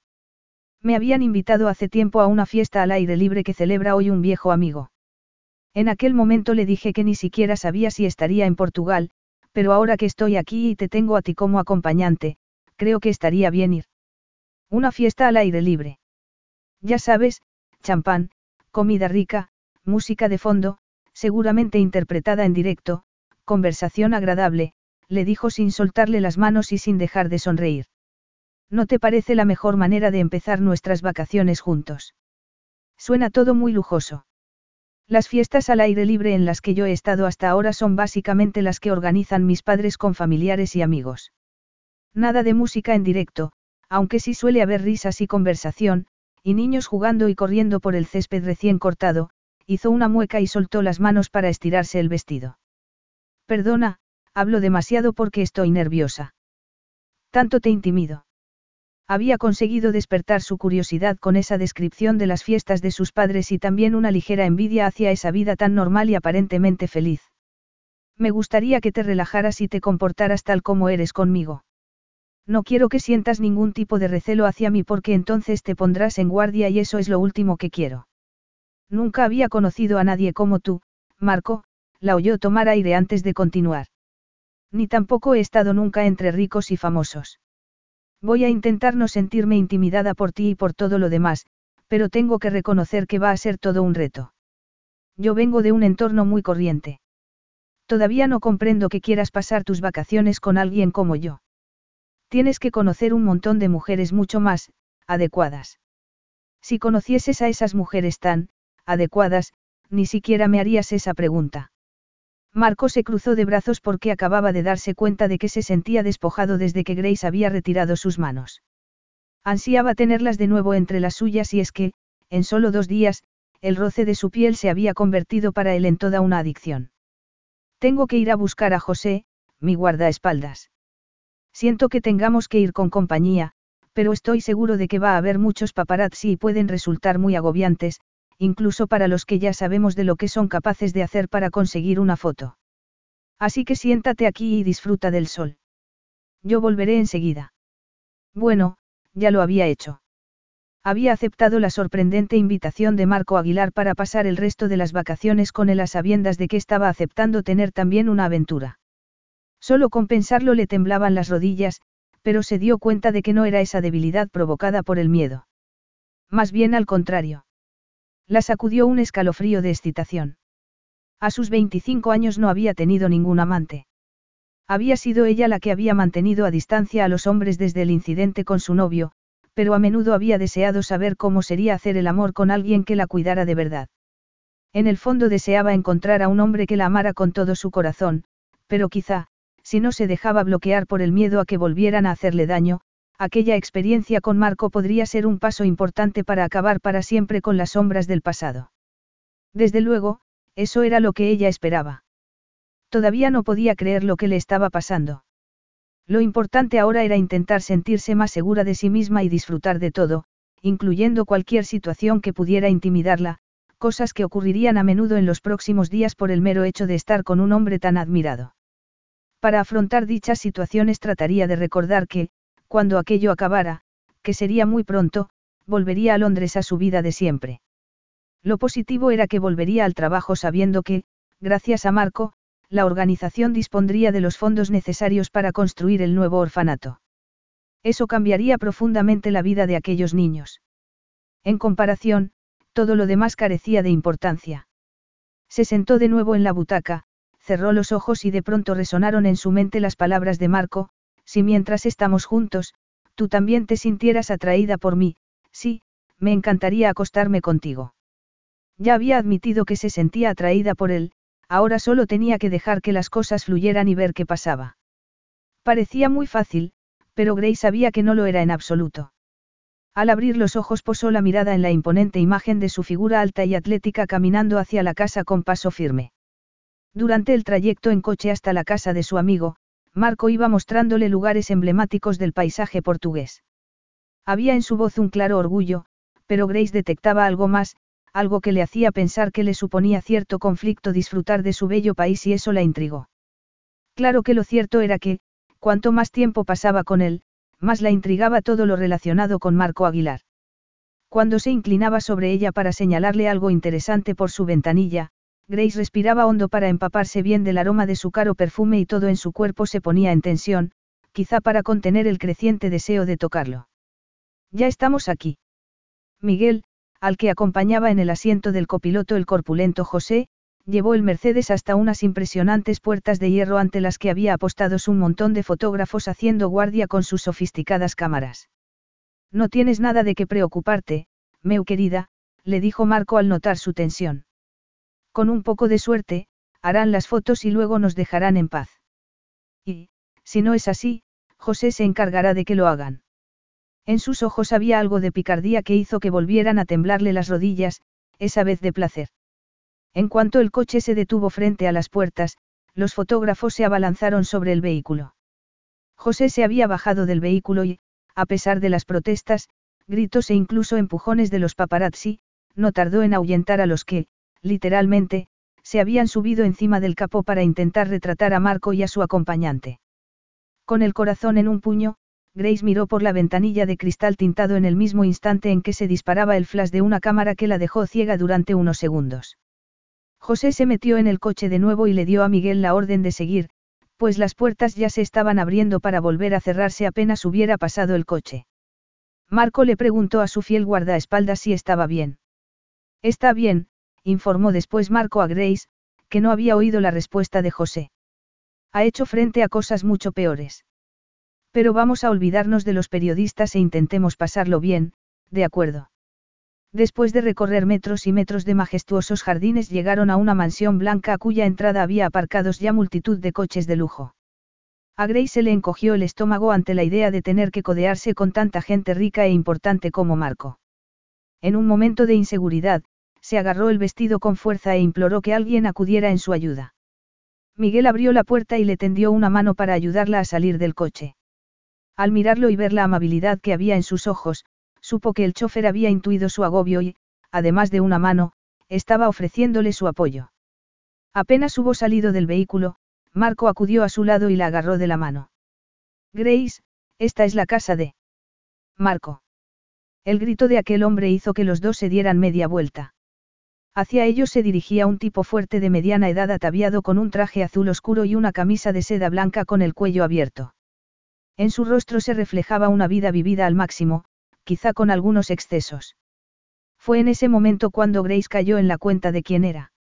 Lincoln Roberts. El famosísimo actor había aparecido en todos los periódicos y revistas un par de años antes al hacerse público que había entrado en una clínica de desintoxicación, como había aparecido también su romance con la jovencísima esposa de otro importante actor. Por eso Marco había estado tan seguro de que aquello estaría lleno de paparazzi.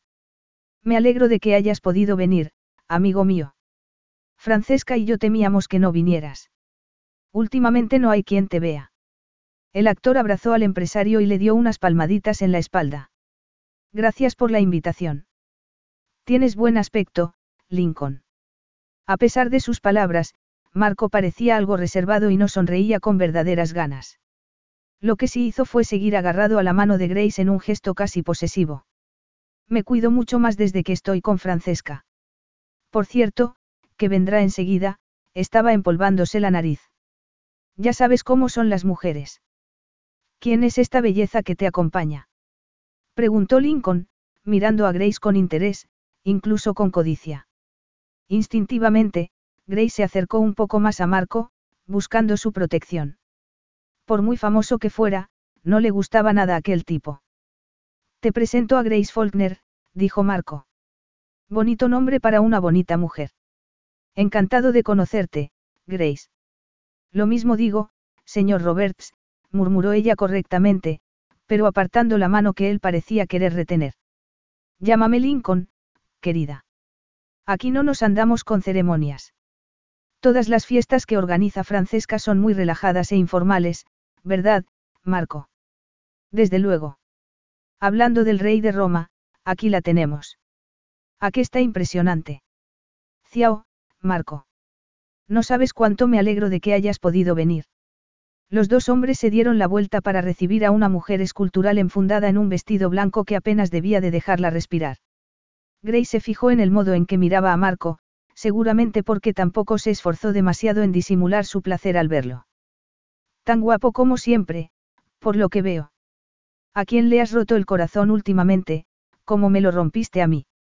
Grace esperó la respuesta con un nudo en la garganta. Dudo mucho que ningún hombre pueda romperte el corazón, Francesca.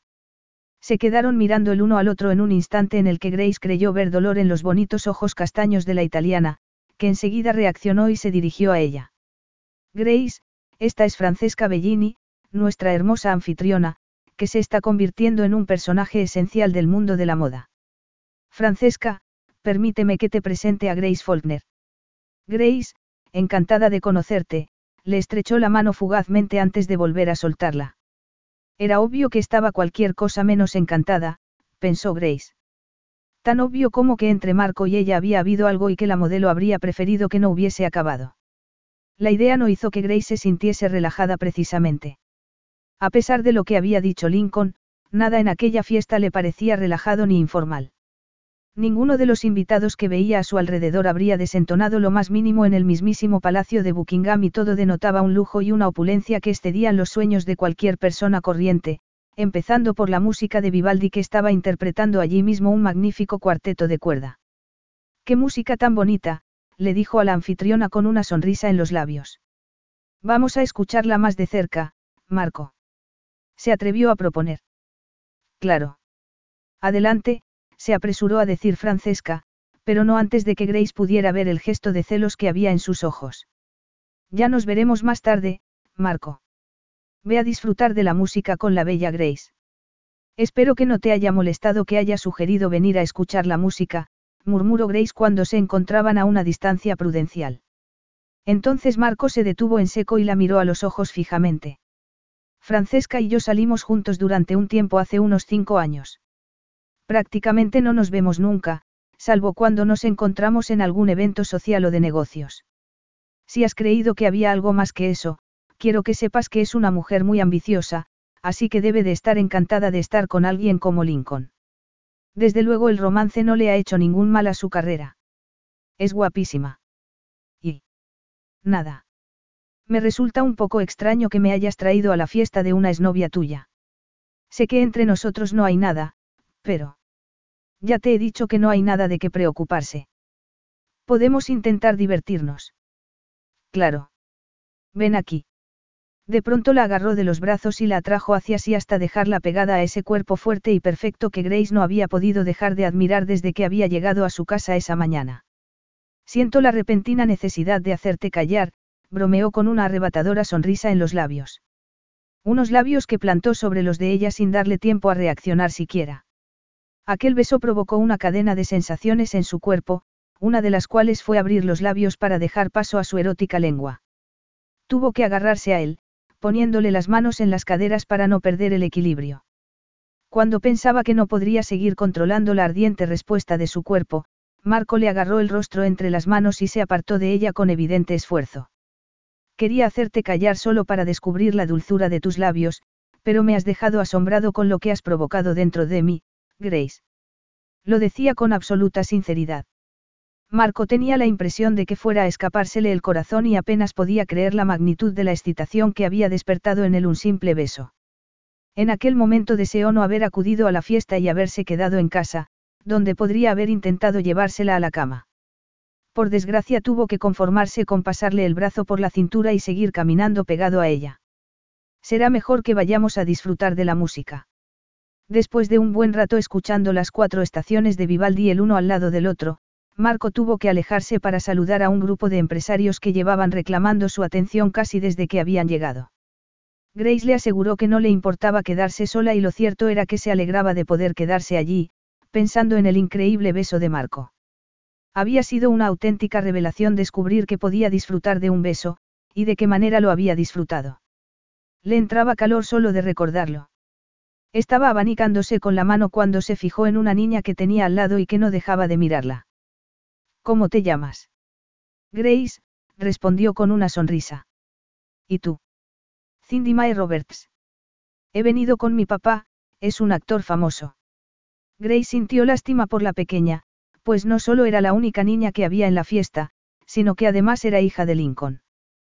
Tú eres actriz. Si lo eres, no eres famosa. No, no soy actriz. Trabajo para una organización que se dedica a ayudar a niños huérfanos. Qué aburrido. En absoluto.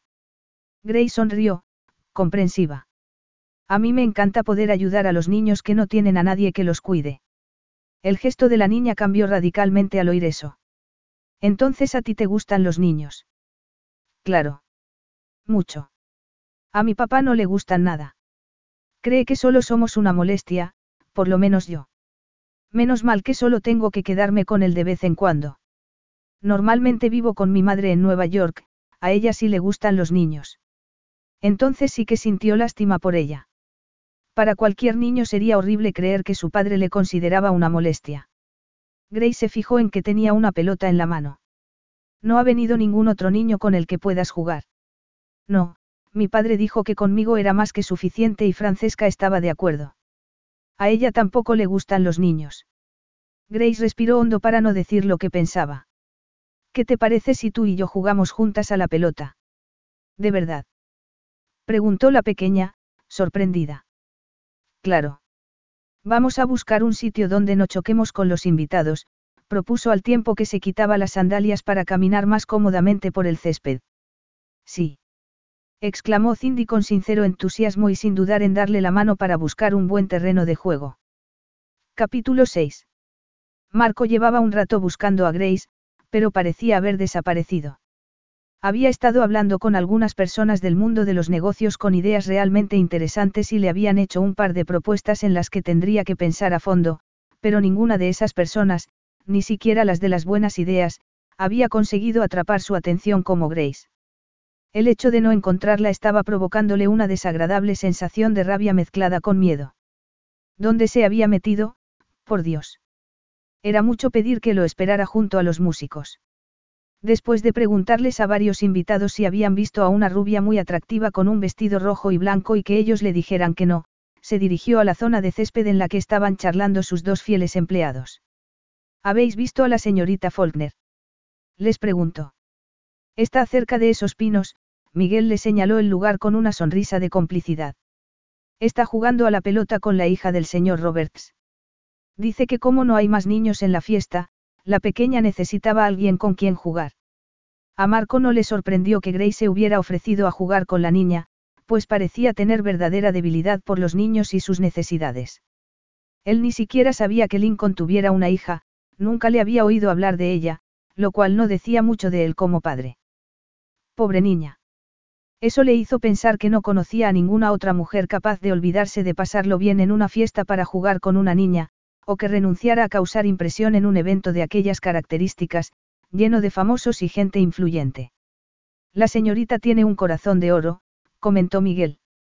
Pero Marco no necesitaba que nadie se lo dijera. Eso parece, desde luego, respondió. Bueno, voy a ir a buscarla. ¿Por qué no vais a tomar algo de beber? Hace mucho calor. De acuerdo, jefe. Encontró a Grace con una rodilla en el suelo y riéndose a carcajadas, mientras la niña gritaba entusiasmada. He vuelto a ganar. Pensé que irías mejorando, pero la verdad es que esto no se te da nada bien. Por eso en el colegio me llamaban dedos de mantequilla, respondió Grace, sin dejar de sonreír. Tampoco dejó de hacerlo al ver a Marco observándolas. Pero entonces era él el afortunado receptor de su sonrisa. ¿Lo has pasado bien charlando con tus amigos? Le preguntó. No se habría sentido más halagado si la mismísima reina de Inglaterra le hubiese prestado atención y tuvo ganas de sonreír como un adolescente, pero hizo un esfuerzo y se limitó a poner un gesto de ironía. No estaba, charlando con mis amigos, Grace. No sé, charla, con un miembro del comité ejecutivo del Banco de Portugal como si fuera un amiguete al que hace tiempo que no se ve. Seguro que no, sobre todo si se da tanta importancia como tú. La audaz respuesta de Grace tenía cierta gracia. Sin pararse a pensar en lo que hacía, fue hasta ella, la rodeó por la cintura y la puso en pie. Mereces un buen castigo por decir eso, le dijo al oído. La sonrisa desapareció de su rostro, dejado paso a un gesto de temor que Marco no comprendió. Parecía realmente asustada. La soltó inmediatamente. Era una broma, le aseguró, con un nudo en la garganta. ¿Estás bien? Siempre reaccionas así ante una broma inofensiva. No, trató de sonreír, pero era evidente que no tenía ninguna gana de hacerlo. Marco tuvo la impresión de que había estropeado un momento mágico. Es que me has pillado desprevenida, eso es todo, explicó. Tenía el pelo alborotado de jugar con la niña. Sintió la intensa necesidad de apartárselo de la cara y de los hombros para después besarla como lo había hecho antes, solo que esa vez no tendría ninguna prisa por acabar. Siento si te he asustado, no era esa mi intención. Venía a decirte que han servido un buffet, así que podríamos ir a comer algo. Vienes. Marco detestó notar la inseguridad que desprendía su voz, como si dudara de que Grace quisiera ir a alguna parte con él después de haberla asustado. El hecho de que una mujer tuviera tanto poder sobre él, hasta el punto de hacerle dudar de sus dotes de persuasión, era muy peligroso. Además de un hecho sin precedentes. Por eso fue un alivio verla a sentir. Claro. La verdad es que, ahora que lo pienso, estoy muerta de hambre. Cindy puede venir con nosotros. Por cierto, Cindy es la hija de Lincoln Roberts, aunque supongo que ya la conocerás. No, no tenía el honor, miró con una sonrisa en los labios a la pequeña de ojos verdes, unos ojos que debía de haber heredado de su madre. Encantado de conocerte, Cindy. Yo me llamo Marco. Marco Aguilar. Sí, respondió, sorprendido por su reacción y porque lo había preguntado como si fuera mucho mayor de lo que parecía. Mi padre me dijo que fuera muy educada si hablaba con usted. Dice que es usted muy importante, y muy rico. Marco esbozó una ligera sonrisa, pero lo cierto era que odiaba comprobar una vez más que lo único que parecía despertar interés en él era su dinero y su éxito profesional, nadie se acercaba a él solo para disfrutar de su compañía. Nunca le había importado pues, tal y como le había dicho a Grace, era una persona muy realista, pero últimamente ni el dinero ni el poder conseguían llenar el vacío que sentía. Grace y yo vamos a comer algo, ¿quieres venir con nosotros? Optó por hacer caso omiso al comentario de la niña, puesto que el único responsable de tales palabras era Lincoln, y no ella. No, gracias. Me voy a mi habitación un rato. Gracias por jugar conmigo, Grace, aunque no sepas jugar. Estarás bien con el señor Aguilar. Añadió mirando a Marco con gesto de desconfianza. Marco se volvió hacia Grace con sonrisa sarcástica. ¿Estarás bien conmigo? Le preguntó, rezando para no volver a ver en sus ojos esa mirada de temor. Claro que estaré bien, le aseguró Grace a la pequeña. El señor Aguilar es amigo mío y confío en él. Su respuesta provocó una cálida sensación en Marco. A veces es un poco arisca, pero en el fondo es muy dulce, comentó Grace después de que se hubieran despedido de Cindy. En realidad me da la impresión de que lo único que necesita es que su padre le demuestre de vez en cuando que la quiere. Era triste, pero Marco tenía la impresión de que era muy cierto. Parecía que lo estabais pasando muy bien. Hace bien recordar lo divertido que es volver a comportarse como un niño. ¿No te parece que los adultos nos tomamos la vida demasiado en serio? Probablemente tengas razón. El problema es que no todo el mundo ha tenido la suerte de divertirse de niño, las palabras salieron de su boca antes de que pudiera pararse a analizar lo que iba a decir, pero inmediatamente se sintió incómodo y avergonzado por haber revelado algo que normalmente se esforzaba tanto en ocultar. Notó que le ardían las mejillas. Marco, siento si. Vamos a comer algo, de acuerdo.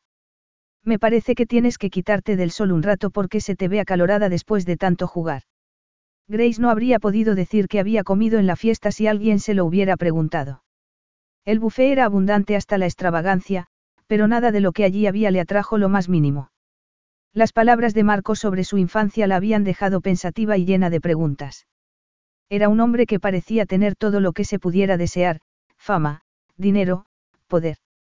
Pero aquellos conmovedores ojos castaños capaces de hacerla derretir le habían permitido adivinar por un instante que también llevaba dentro mucho dolor, un dolor que Grace ansiaba comprender y, quizá incluso, ayudar a mitigar un poco. Pero tampoco había podido olvidar el miedo que había sentido cuando la había agarrado y le había dicho que merecía un castigo. Su exnovio le había dicho algo parecido aquella noche. Sabía que Marco lo había dicho en broma, pero aún así había despertado el recuerdo de un incidente aterrador y le había hecho preguntarse si algún día podría compartir algo íntimo con un hombre sin tener miedo. Deseaba poder hacerlo. No, más que eso, tenía intención de conseguirlo. Grace se sintió aliviada cuando Marco le propuso marcharse de la fiesta.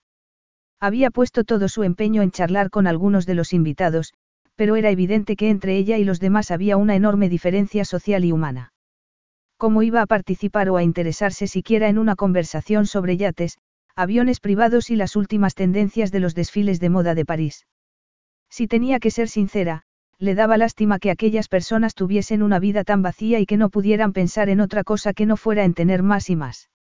Ya en el coche de regreso hacia la mansión de Marco, se hizo un largo silencio. Quizá, después de comprobar que no encajaba en absoluto con su círculo social, Marco había cambiado de opinión sobre pasar sus vacaciones con ella. Si era así, Grace tendría la sensación de haberlo defraudado. Marco. Sus miradas se encontraron y a los labios del portugués se asomó una sonrisa de complicidad que la hizo estremecer. No me digas que empiezas a tener dudas sobre nuestros planes.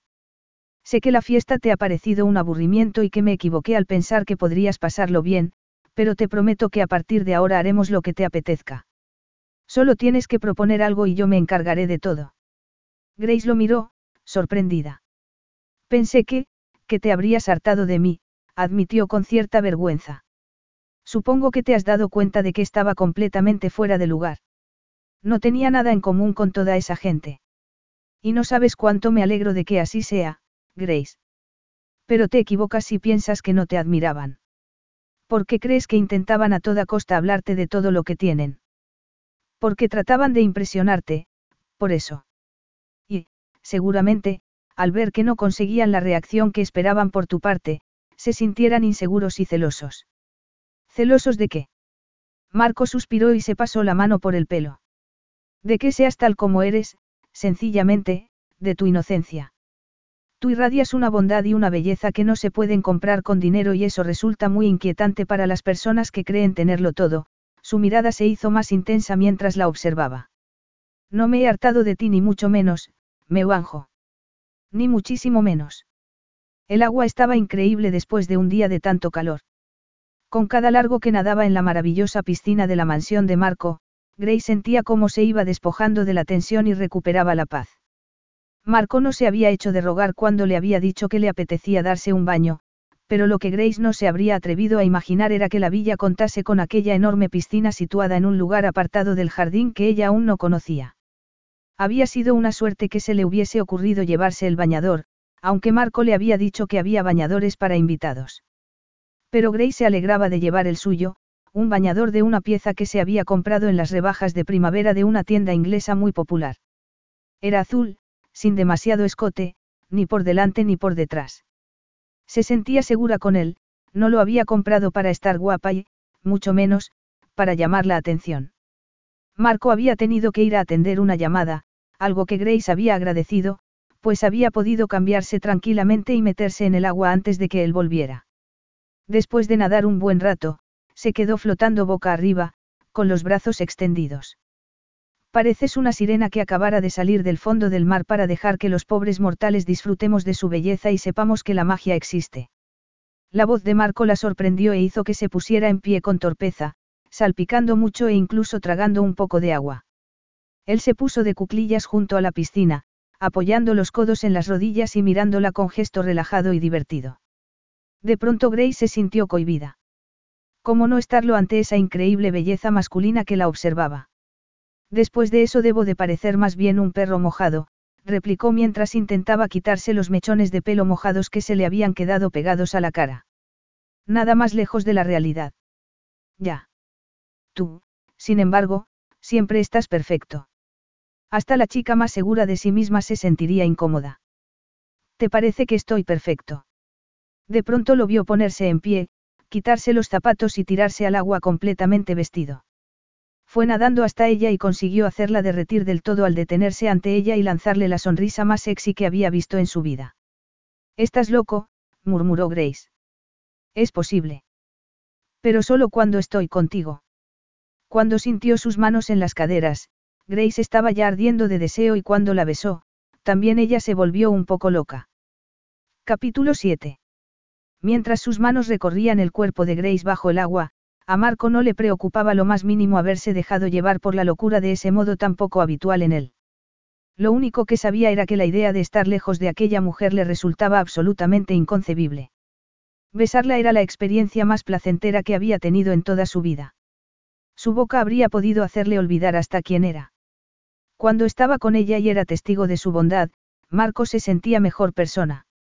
En lugar de hacerle seguir caminando por aguas turbulentas y llenas de tiburones como llevaba haciendo toda la vida para superar sus humildes orígenes, el destino le había regalado aquella sirena de cabello rubio que le había recordado otras necesidades humanas igualmente importantes. Necesidades como la de estar en compañía de una mujer a la que admiraba de verdad. Pero su bondad y su inteligencia le parecían aún más increíbles desde que había descubierto también lo mucho que la deseaba. Se apartó de ella solo unos centímetros, lo justo para bajarle los tirantes del bañador y dejar a la vista sus pechos.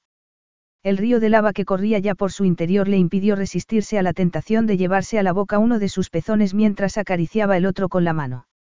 El corazón le dio un vuelco al oír el gemido que salió de su boca y sentir que sumergía los dedos en su cabello para que no se moviera de donde estaba. Unos segundos después, cuando creía que estaba a punto de explotar por las ansias de estar dentro de ella, levantó la cabeza y volvió a apoderarse de su boca. Pero de pronto notó que su cuerpo se ponía en tensión y sintió una reticencia que no esperaba. Al mirarla no vio en sus ojos el temor que había aparecido en la fiesta, cuando la había agarrado por la cintura, pero era evidente que tampoco se sentía cómoda. ¿Qué ocurre? Le levantó la cara para que lo mirara. Nada, pero necesito que vayamos más despacio.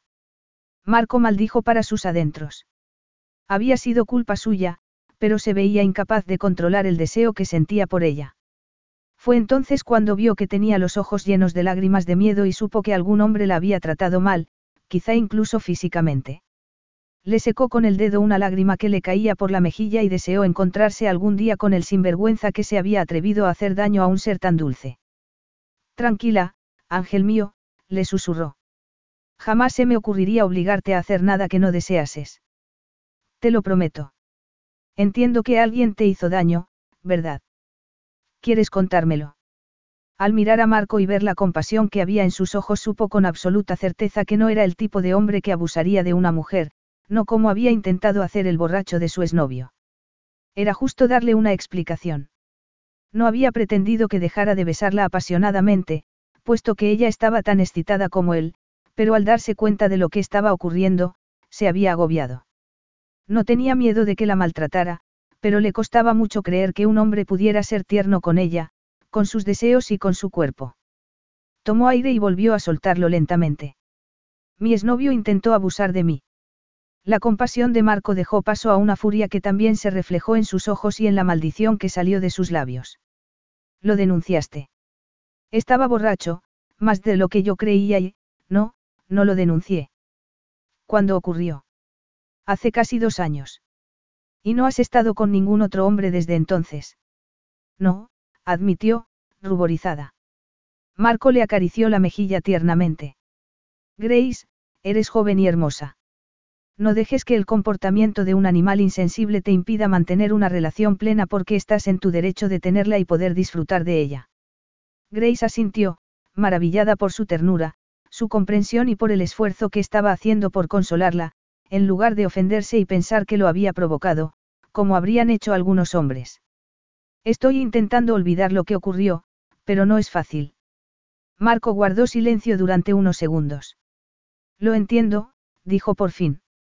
Me cuesta tener paciencia porque me siento muy atraído por ti, pero prometo que aprenderé a tenerla. Sé que merecerá la pena esperar. Grace sintió que el hechizo en el que parecía haberla envuelto Marco era cada vez más intenso y profundo, como una tela de araña de la que sería muy difícil deshacerse. A lo mejor podríamos, intentarlo más tarde, le sugirió tímidamente, pues su caballerosidad y dulzura no había hecho más que aumentar el deseo que sentía por él. Marco asintió suavemente antes de acercarse a ella y sorprenderla con un beso increíblemente erótico. Sí que podríamos intentarlo, sí, murmuró al separarse de ella. Ahora necesito quitarme esta ropa y secarme. Va a venir mi secretaria a traerme el correo y a ponerme al día en un par de asuntos. No creo que tardemos mucho. Mientras, puedes cambiarte en la caseta blanca que hay ahí detrás de esos árboles, le señaló un tejado blanco que se veía entre los pinos. Allí encontrarás todo lo que necesites, incluyendo una ducha. Después puedes esperarme en la sala de estar tomando algo. Pase lo que pase, te prometo que esta noche lo pasaremos bien. Dicho eso, Marco se salió del agua y, sin mirarla, se desnudó y se secó bien con una toalla que después se puso a la cintura para alejarse de allí rumbo a la casa.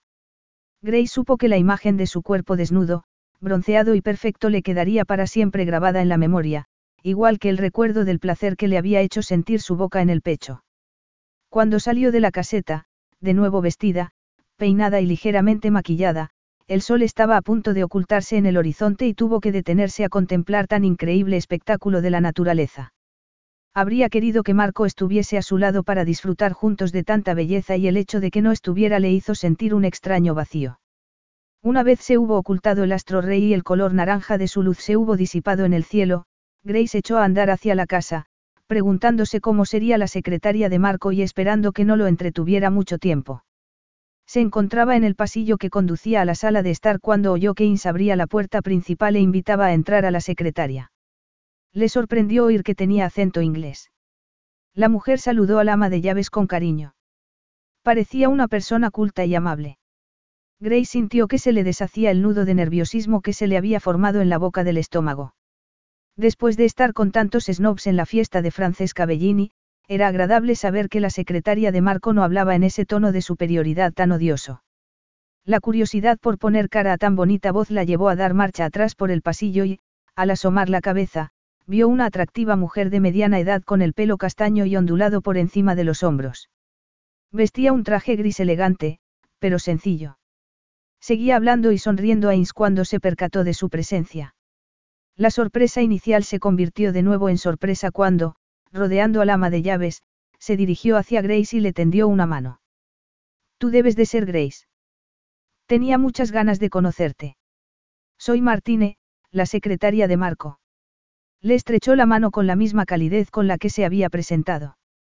Encantada de conocerte, Martine. Has tenido que conducir mucho para venir hasta aquí. La secretaria se echó a reír. No.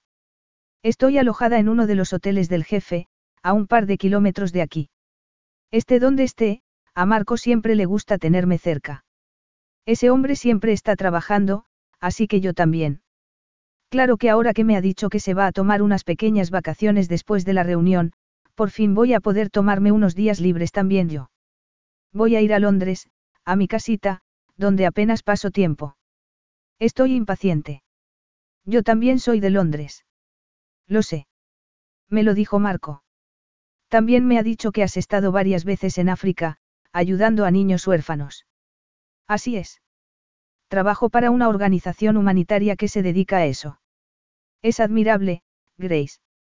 No hay muchas mujeres jóvenes y guapas que elijan un trabajo tan maravilloso, pero tan poco lujoso, lo cual es una lástima, por cierto. Para mí fue una elección muy sencilla. El amor de esos niños es incondicional, a pesar de encontrarse en las peores circunstancias del mundo. Bueno, ahora que te conozco entiendo que Marco haya decidido tomarse unas vacaciones. Te estoy muy agradecida. Sabes que no se toma un descanso prácticamente nunca. Gray seguía sonriendo a Martine cuando se abrieron las puertas dobles del vestíbulo y apareció Marco, que puso cara de sorpresa y socarronería al ver que estaba charlando con su secretaria. Martine. No sabía que habías llegado. ¿Qué tal estás? ¿Te cuidan bien en el hotel?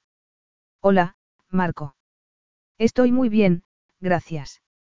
Estaba presentándome a tu encantadora amiga. Apenas le lanzó una fugaz mirada, pero para Grace fue como si la rozara un cable de alto voltaje. Muy bien, respondió antes de abrir un poco más una de las puertas. ¿Por qué no pasas a mi despacho y te pones cómoda? Ins, ¿podrías traernos café? Claro, senor. En cuanto el ama de llave se dio media vuelta para marcharse y Martínez se metió en el despacho después de despedirse de ella, Marco se acercó a Grace. En ese momento Grace pensó que tenía más aspecto de estrella de Hollywood de lo que jamás podría alcanzar Lincoln Roberts, tenía esa elegancia natural y ese atractivo sexual que hacía que le temblaran las piernas solo con tenerlo cerca. Has encontrado todo lo que necesitabas en la cabaña de la piscina. Le preguntó mientras le levantaba la barbilla para que lo mirara. Esa caseta está mejor equipada que una suite del Riz. Claro que yo no sé cómo son las habitaciones del Riz, se apresuró a añadir. Marco se echó a reír. Algún día te llevaré, si tú quieres. No pretendía sugerir que. Lo sé. Pero podríamos imaginarnos yendo juntos, no. Prefiero dejar que te reúnas con Martine. Parece encantadora, por cierto. Lo es. Y también es muy eficiente.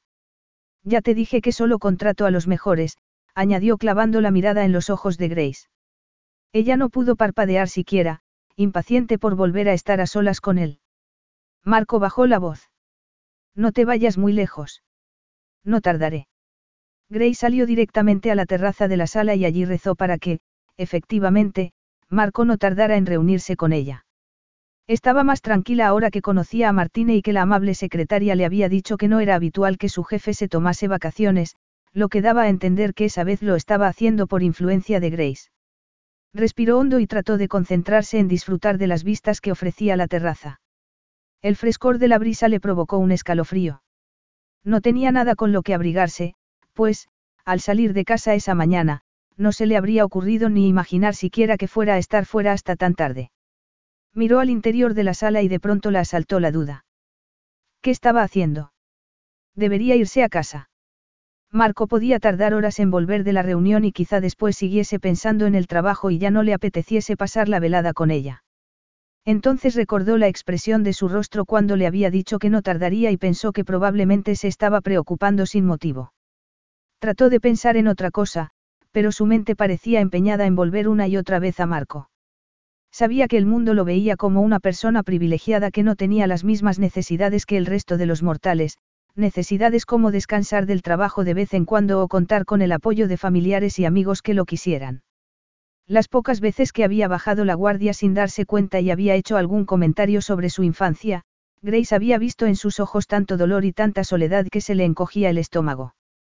Senorita. La voz de Ins la sacó de su ensimismamiento. El señor Aguilar me ha pedido que le diga que ya no tardará mucho y que les he servido algo de comer en el patio interior. Si quiere, la acompaño para que lo espere allí. Gray siguió al ama de llaves sin imaginar las delicias que la esperaban en aquel maravilloso patio situado en el centro de la casa. El perímetro del espacioso patio estaba adornado con varios limoneros, en un rincón había una mesa de hierro forjado con la comida que les había preparado Ins, además de una botella de vino y dos copas. La iluminación la proporcionaban unos farolillos con velas repartidos por distintos lugares alrededor de la mesa. Allí no había viento y el silencio solo se veía interrumpido por el canto de los grillos. Grace se volvió a mirar al ama de llaves con una enorme sonrisa. Esto es precioso. Obrigado, gracias, muchas gracias. La mujer sonrió también. Que lo disfrute, dijo antes de marcharse. Pero no era lo mismo estar allí sola y Grace no tardó en darse cuenta de que no podría disfrutar de todo aquello con la tensión que sentía por el hecho de que Marco estuviese tardando tanto. Los minutos pasaban y seguía sin aparecer, así que llegó a la conclusión de que debía de haber ocurrido algo. Quizá Martine le había dado malas noticias. Acababa de decidir que no podía seguir allí esperando y que iría a buscarlo cuando apareció en la puerta, bajo el arco de bugambilla morada que recorría el marco. Grace adivinó en su rostro cierto cansancio y tensión y, sin pensarlo un instante, fue hasta él y le agarró la mano. Los ojos se le llenaron de sorpresa y, cuando la sorpresa se convirtió en placer, a ella se le aceleró el pulso, y no precisamente de preocupación. No le soltó la mano, sino que aprovechó para tirar de ella hacia sí. Grace se vio invadida por la alegría de volver a estar cerca de él, de sumergirse en el aroma de su perfume y de poder disfrutar del roce de su piel, algo que ansiaba más de lo que habría creído posible. Estaba preocupada, admitió. Por mí. Parecía asombrado. ¿Por qué? Por si Martínez te había dado malas noticias o, habías tenido que volver al trabajo por algún motivo y al final no podía verte esta noche. Me habría molestado mucho porque es evidente que trabajas demasiado y que necesitas descansar. Para sorpresa de Grace, Marco se echó a reír. No he recibido malas noticias, ni tengo que volver al trabajo. Es por eso por lo que has aparecido de repente en mi vida, Grace. Para que no trabaje más de la cuenta. A veces no debería decir lo que pienso, lo siento. No te disculpes jamás por ser sincera. Créeme, es mucho mejor que mentir. Ahora quiero que me digas algo con la misma sinceridad. Dijiste que habías vuelto agotada de África y esta mañana te quedaste dormida. ¿Te encuentras mejor? Si necesitas que te vea un médico, puedo hacer que venga alguien esta misma noche. Estoy bien, de verdad. Y no necesito que me vea ningún médico, pero muchas gracias por preguntármelo. Bueno, pues si estamos los dos también, ¿qué te parece si nos relajamos y disfrutamos de la noche? Hizo una pausa y enarcó una ceja. No recuerdo la última vez que alguien se preocupó por mí. Lo dijo como si no tuviera la menor importancia, pero una vez más lo delataron sus ojos. Fue entonces cuando Grace supo que no podría, ni quería, negarle nada.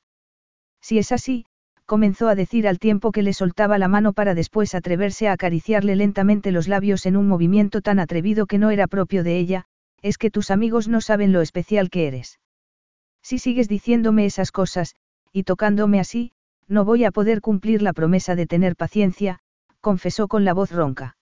Entonces no lo hagas, respondió, mirándolo a los ojos fijamente porque no podía ocultar su deseo de entregarse a él y dejar que le hiciera el amor. Era como un río desbordado e imposible de controlar. ¿Qué? No quiero que cumplas la promesa. No quiero que tengas paciencia. ¿Te acuerdas que antes te he dicho que podríamos volver a intentarlo? De los labios de Marco salieron unas palabras en portugués que ella no entendió, pero sí entendió el significado del beso que le dio a continuación. Fue un beso apasionado, ardiente y primitivo. En ese momento no le importó la brusquedad porque nunca había deseado a ningún hombre de aquel modo y era halagador que también él la deseara con tanta pasión. En su cuerpo no había ya ni rastro de temor, ni de culpa, solo gratitud y alegría por poder entregarse libremente al placer. Lo que sentía por él era tan intenso que sabía que cuando aquella aventura fugaz llegase a su fin, no podría sentirse atraída por ningún otro hombre. Entonces dejó de besarla y se apartó de su rostro solo unos milímetros, lo justo para mirarla a los ojos. Me estás diciendo que me dejas que te lleve a la cama. Ahora. Había en su mirada un fuego por el que Grace ansiaba dejarse consumir. Meudeus. Sí, ahora mismo, antes de que me vuelva completamente loco. La agarró por la cintura y se la llevó de allí como si, efectivamente, no pudiera esperar más. Capítulo 8. Con el corazón a punto de escapársele del pecho, Marco llevó a Grace hasta el dormitorio. Las puertas del balcón estaban abiertas y se sentía en la habitación la fragancia fresca del jardín y una brisa que hacía bailar las cortinas blancas. Su deseo no había disminuido, pero se obligó a sí mismo a recordar que había prometido seducirla con sutileza y no apresurarse. Y más aún sabiendo que un desalmado había intentado dañarla. Pero en el momento en que lo miró con aquellos enormes ojos azules y descubrió en ellos el mismo deseo, no pudo pensar en otra cosa que en hacerle el amor hasta el amanecer. Por fin estamos solos, le susurró. Olvidemos el resto del mundo por un momento y vamos a concentrarnos únicamente el uno en el otro, ¿de acuerdo? Sí, sí. La vio estremecerse al empezar a desabrocharle los botones del vestido. También a él le temblaban los dedos y tuvo que hacer un verdadero esfuerzo por mantener la calma, especialmente al verla en ropa interior. Si el recatadísimo bañador había logrado disimular un poco la sensualidad de su cuerpo, el conjunto de encaje rosa de braguita y sujetador sin tirantes a juego hacía justo todo lo contrario. Tenía un cuerpo exquisito, delgado, pero con generosas curvas, y su piel pálida y suave parecía invitar a acariciarla.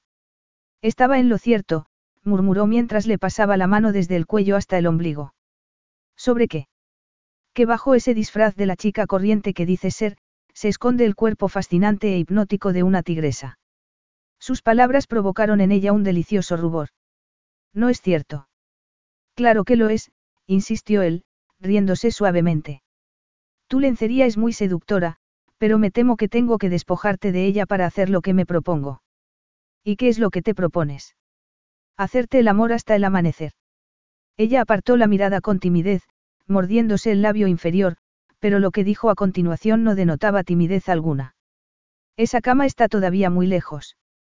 Marco sonrió encantado antes de levantarla del suelo y llevarla en brazos hasta la enorme cama. Lo que estaba ocurriendo este día a cualquier cosa que Grace hubiese podido imaginar, o incluso soñar. Se encontraba en el dormitorio principal de una mansión increíble junto a un hombre increíble que estaba a punto de convertirse en su amante. Mientras lo veía desnudarse, ya tumbada en la cama, Grace no podía dejar de temblar de emoción e impaciencia. Observó la belleza de su cuerpo con el deleite y la admiración de quien se encontraba ante una obra de arte y, al levantar la vista hasta su rostro, se dejó sumergir en las profundidades de aquellos ojos oscuros capaces de hacerla derretir sin el menor esfuerzo. Ven y bésame, le ordenó Marco con la voz empapada de deseo. Y ella, completamente hipnotizada, obedeció. Marco la estrechó en sus brazos y la liberó del sujetador antes de volver a besarla y tumbarla lentamente. No es tu primera vez, ¿verdad? Le preguntó entonces, observando su reacción a la pregunta. No, respondió ella, nerviosa. Pero solo he estado una vez con un hombre. Prefirió no recordar la humillante experiencia de entregarse a su novio de la universidad y que después él la abandonara al día siguiente porque había otra chica que le gustaba más. Así pues, el sexo para ella había sido un cúmulo de experiencias negativas. Pero nunca había sentido nada parecido a lo que sentía por Marco y por eso sabía instintivamente que esa vez iba a ser diferente. Hacer el amor con él iba a ser maravilloso. Sin decir nada más, Marco bajó las manos para despojarla también de las braguitas y luego recorrió también su cuerpo con los labios hasta llegar a la cara interna de los muslos. Grace cerró los ojos y se dejó llevar por una sensación completamente desconocida.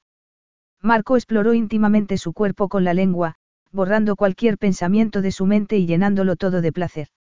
Grace se rindió a dicho placer, a la reacción natural de su cuerpo y entonces fue como si se derritiera por dentro, como si la recorriera un río de lava que dejaba a su paso miles de escalofríos. De sus labios salió un grito ahogado de éxtasis. Marco murmuró algo que no entendió, pero al abrir los ojos, se encontró con su rostro delante de los ojos, observándola con una sonrisa en los labios. Ha sido increíble, le dijo, acariciándole la mejilla. Él giró la cara para besar la mano que lo acariciaba. También para mí. Te estás convirtiendo en una especie de adicción, Grace. Estoy enganchado a tu olor, a tus caricias y me temo que siempre voy a querer más. Grace levantó las piernas y lo rodeó con ellas de manera instintiva. Él recibió el gesto con una mirada de agradecimiento justo antes de zambullirse en su interior. Se quedó inmóvil unos segundos para que su cuerpo se acostumbrara a él mientras la miraba a los ojos fijamente y parecía tan asombrado como ella. Cuando comenzó a moverse, Grace buscó sus labios con un ardor que jamás había sentido, que ni siquiera se habría sentido capaz de albergar. Era todo un descubrimiento. Su amante la llevó en pocos minutos a un lugar parecido al que la había llevado antes y se dejó arrastrar sin ningún tipo de restricción. Hundió la cara en su cuello y, con las lágrimas cayéndole por las mejillas, sintió que volaba. Marco le agarró la cara con las dos manos y la besó en el mismo instante en que también él se liberaba. Marco tardó unos segundos en darse cuenta de lo que había hecho. ¿Acaso había perdido la cabeza? Acababa de hacerle el amor a Grace sin pensar siquiera en ponerse protección. Las ansias de hacer la suya habían sido tan arrolladoras que no había podido pensar en nada más. Marco. ¿Estás bien? Sí, consiguió decir ante la evidente preocupación de Grace. Más que bien después de lo que acabo de sentir. Pero también debo reconocer que he sido un inconsciente. Debería haber usado protección, pero estaba tan entusiasmado con lo que estaba ocurriendo, que no me he dado cuenta. No sé qué decirte, Grace, solo que lo siento mucho. La culpa también es mía, Marco. Me he dejado llevar tanto como tú. Puedes estar tranquilo que, si ocurre algo, no te reclamaré ningún dinero ante un juez. Lo dijo con tal seriedad que Marco tardó unos segundos en estar seguro de que estaba bromeando. Durante esos segundos, había vuelto a invadirle la sensación de que lo único que le interesaba de él a todo el mundo era su dinero. No bromees con eso, gruñó. En serio, si te quedaras embarazada, quiero que sepas que puedes contar con mi ayuda en todo y no tendrías que llevarme ante un juez, a partir de ahora tendré más cuidado cuando hagamos el amor. Grace se incorporó para mirarlo y Marco pudo ver que había dejado atrás las bromas. No me estoy tomando a la ligera la posibilidad de que me haya quedado embarazada. Sé que tener un hijo es algo que me cambiaría la vida, además de una enorme responsabilidad. Pero lo hecho, hecho está y lo único que podemos hacer ahora es esperar. ¿Te parece muy egoísta que disfrutemos del momento? Los dos trabajamos mucho y somos dos personas muy responsables, creo que nos merecemos relajarnos un poco y no preocuparnos para nada. Hemos decidido que vamos a pasar las vacaciones juntos y luego seguiremos cada uno con nuestra vida. Por cómo has reaccionado a mi broma, deduzco que te ha engañado más de una mujer, pero conmigo no tienes por qué preocuparte. Te estoy muy agradecida por lo que has hecho por esos niños africanos, pero no quiero absolutamente nada para mí, excepto tu compañía, al menos hasta que acaben las vacaciones. Después volveré a Londres y no volverás a saber nada de mí si no quieres. El miedo le heló la sangre. Le enfurecía la idea de que pudiera volver a su vida de siempre tan fácilmente como si nada hubiera sucedido. Pero ¿y si de verdad te has quedado embarazada? Le preguntó, agarrándole la muñeca. Tampoco sabré nada de ti. Grace apartó la mano y lo miró con gesto herido durante un momento. Después se tumbó a su lado en la cama y respiró hondo. Marco se sintió afortunado de estar ante tanta belleza. No, Marco. Si resultara que estoy embarazada, te lo diría. Pero permíteme que te pregunte algo, ¿tú quieres tener hijos? Era la pregunta más difícil que le habían hecho nunca. La idea de ser padre era algo que le asustaba profundamente, pero que también le hacía albergar muchas esperanzas. No tengo ningún modelo que seguir, ni sé bien todo lo que conlleva ser padre, reconoció con voz grave y con repentina tristeza. ¿Y tú? ¿Albergas el deseo de ser madre? Quizá algún día, pero no todavía. Antes quiero dedicar toda mi energía a ayudar a otros niños. Pero, Estamos preocupándonos por algo que seguramente no va a ocurrir, dijo entonces, como si se le hubiera ocurrido algo más apremiante. Sé que creciste en un orfanato, pero alguna vez viste a tu padre. Marco se sentó en la cama y rehuyó la mirada de Grace, incluso cuando ella se sentó también. No, mi madre murió al dar a luz y mi padre me dejó en el orfanato porque no se sentía capaz de criarme solo. ¿Estás contenta ya de conocer toda la triste historia? No, Marco. El tono de compasión que había en su voz le hizo explotar. No se te ocurra tenerme lástima porque entonces tendré que pedirte que te vayas y no te volveré a ver más. Entendido. Ella asintió sin decir nada. Marco apenas podía contener la furia que se había apoderado de él. No quería que nadie analizase su pasado, ni sus emociones, especialmente Grace. No quería verse tentado a contarle cosas que solo servirían para hacerle sentir mal, cosas que seguramente le habían hecho ser quien era, pero que se había esforzado mucho en mantener olvidadas para poder seguir adelante. Cuando pensaba que por fin estaba recuperando el control de sus emociones, Grace volvió al ataque con su empeño por decir siempre lo que pensaba. No siento lástima por ti, Marco. Lo que ocurre es que me da tristeza que pienses que no mereces compasión o comprensión, y esa es la impresión que me da. Eres muy buena persona, Marco, y me cuesta creer que... Te lo he advertido y no has querido escucharme. Quiero que te vayas. Se pasó la mano por el pelo.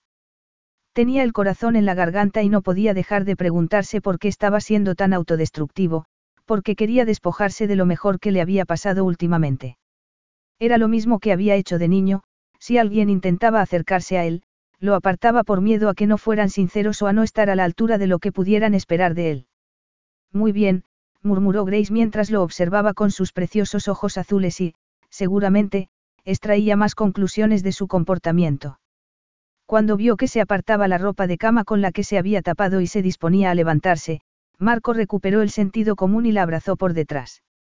La apretó contra su pecho al tiempo que le acariciaba los senos y se dio cuenta de que jamás había sentido semejante deseo por ninguna mujer, la necesitaba tanto como el aire que respiraba. No quiero que te vayas, le dijo. No sé por qué he dicho esa estupidez. Ella le apartó las manos y se volvió a mirarlo con una sonrisa en los labios. No me habría ido. Habría ido a la cocina, le habría pedido a Ins que me hiciera un té y luego habría esperado hasta que estuvieras más tranquilo. Ah, sí. La miró sin ocultar su asombro y luego la besó con toda la pasión que sentía hacia ella. No sé si eres muy terca o muy osada, le dijo después, mirándola a los ojos. Mi padre siempre dice que soy terca como una mula. Nunca dejo que el miedo se apodere de mí, salvo después de que mi exnovio me agrediera, entonces dejé que el miedo me impidiera acercarme a ningún otro hombre y me arrepiento mucho de ello. Marco la miró sin poder creer que estuviera ante una mujer tan valiente y tan admirable. Un segundo después sus pensamientos se volvieron mucho más primarios. ¿No te parece que ya hemos hablado suficiente? Le dijo con una sonrisa pícara en los labios. Podemos seguir charlando más tarde. Como quieras, respondió ella con gesto provocador. Marco no pudo hacer otra cosa que tumbarla y demostrarle el deseo que sentía de la manera más elocuente, y placentera. Era extraño haber pasado toda la noche con una mujer sin sentir la necesidad de levantarse de madrugada para trabajar o simplemente para alejarse. Marco se dijo a sí mismo que era porque estaba de vacaciones, pero sabía que era más que eso. Mientras la veía dormir recordó que cabía la posibilidad de que la hubiera dejado embarazada y tuvo de pronto una sorprendente sensación de esperanza. No tenía familia y jamás había albergado siquiera la idea de casarse algún día y tener hijos. Quizá porque nunca había estado enamorado de ninguna mujer lo suficiente para contemplar dicha idea. Al mirar el rostro de Grace se le aceleró el corazón. ¿Y si tuvieran un hijo juntos, a quién se parecería? Él era moreno y con la piel oscura, mientras que ella tenía la piel y el pelo claros y los ojos azules, justo en ese momento Grace abrió los ojos. ¿Qué haces? Le preguntó con voz suave. Mirándote y pensando en lo hermosa que eres. Con esos cumplidos podrías conseguir cualquier cosa de mí. Esa era la idea. Pero me temo que me he despertado con ganas de ir a nadar, puedo. Marco retiró las sábanas y la miró con la sonrisa más seductora que tenía. Después de que hagamos el amor, le dijo. Grace se sonrojó, pero no intentó volver a taparse. Es una suerte que estés en tan buena forma porque eres insaciable, susurró mientras le echaba los brazos alrededor del cuello. Capítulo 9. Con su encanto característico, Marco había conseguido convencer a Grace de que le permitiera llevarla de compras, pero solo porque no tenía nada que ponerse salvo el vestido rojo y blanco que ya se había puesto el día anterior. Ella había propuesto volver a su casa a cambiarse, pero Marco había callado su argumento con un apasionado beso que había hecho que Grace descartara la idea de separarse de él ni un instante. Solo con acordarse de cómo habían hecho el amor durante toda la noche y parte de la mañana, se le aceleraba el corazón. Y la emoción se hacía más intensa e inquietante al pensar en que lo que sentía por él iba más allá de disfrutar enormemente de su compañía. Cada minuto que pasaba con él estaba más fascinada, por su manera de mover las manos, por sus sonrisas, simplemente por cómo era. Deseaba decirle que no era culpa suya que su padre lo hubiese abandonado, que no tenía nada de avergonzarse y que no merecía otra cosa que admiración por haber sido capaz de superar una infancia tan trágica y alcanzar el éxito del que disfrutaba.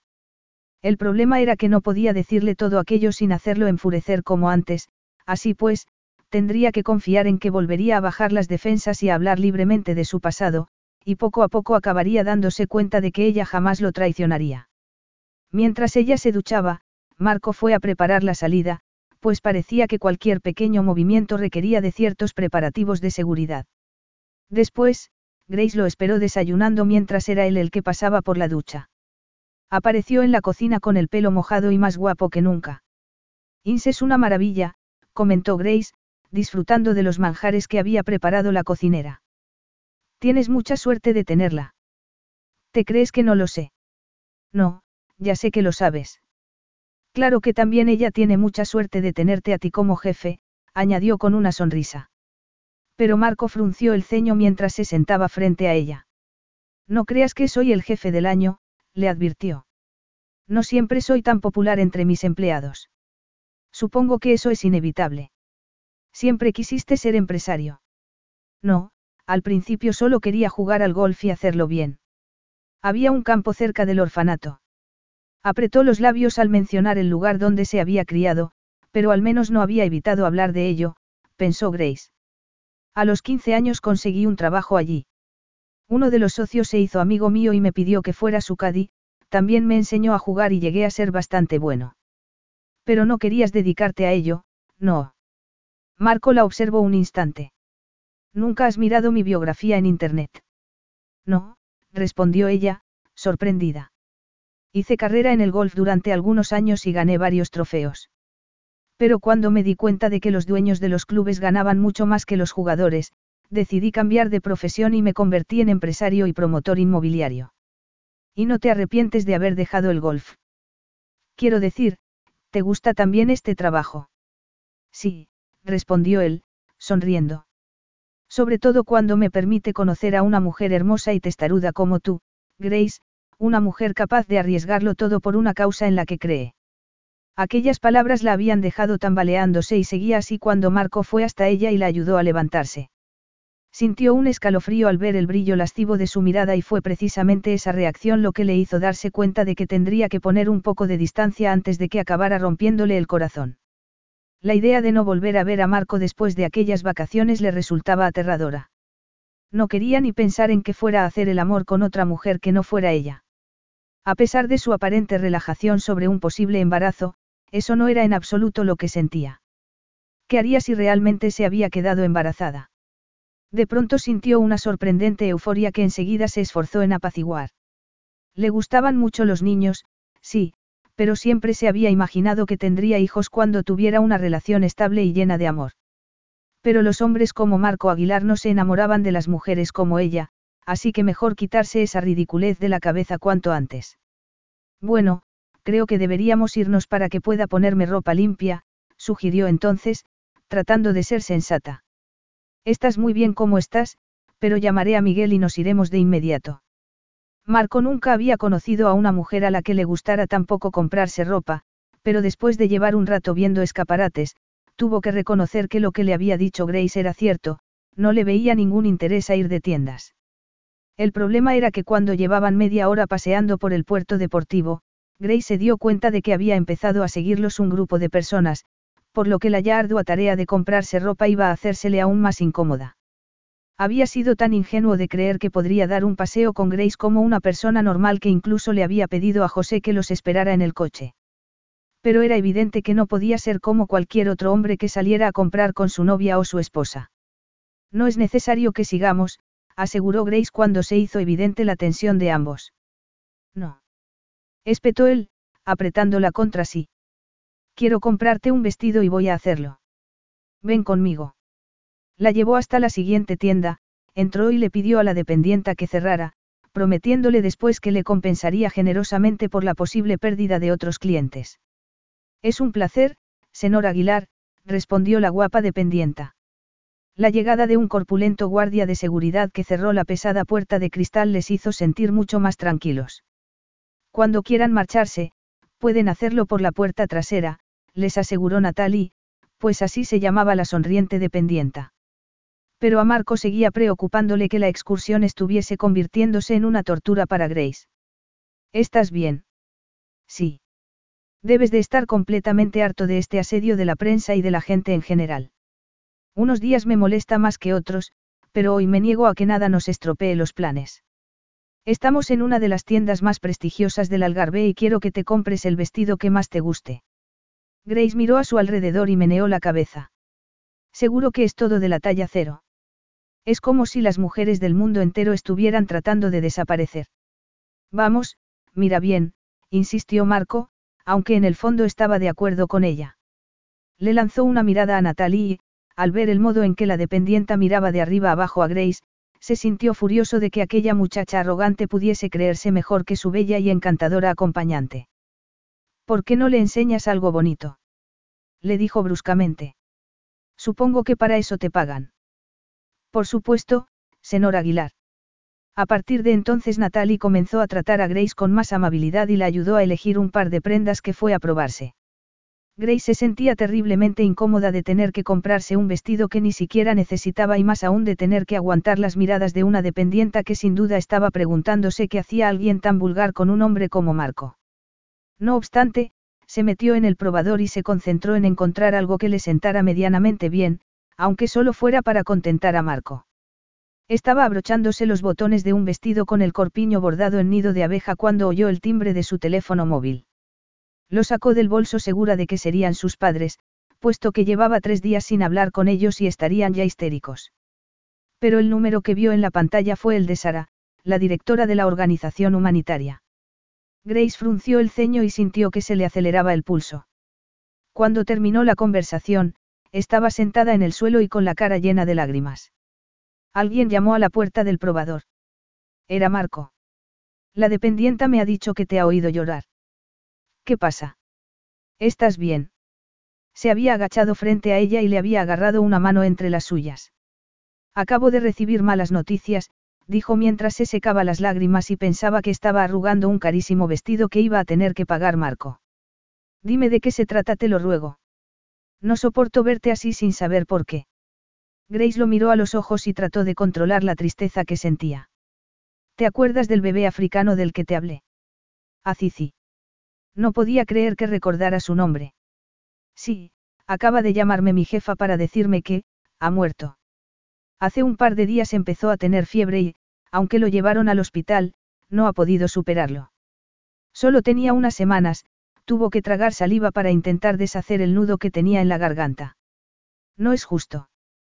Nao chorar, a amor, que o bebe seguro con Deus agora, las palabras salieron de su boca antes de que Marco se diera cuenta siquiera de que las había dicho en voz alta.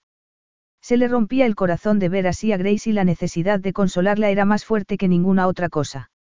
No le importó que la dependienta pudiera oírlo y contárselo a la prensa a cambio de una buena suma de dinero.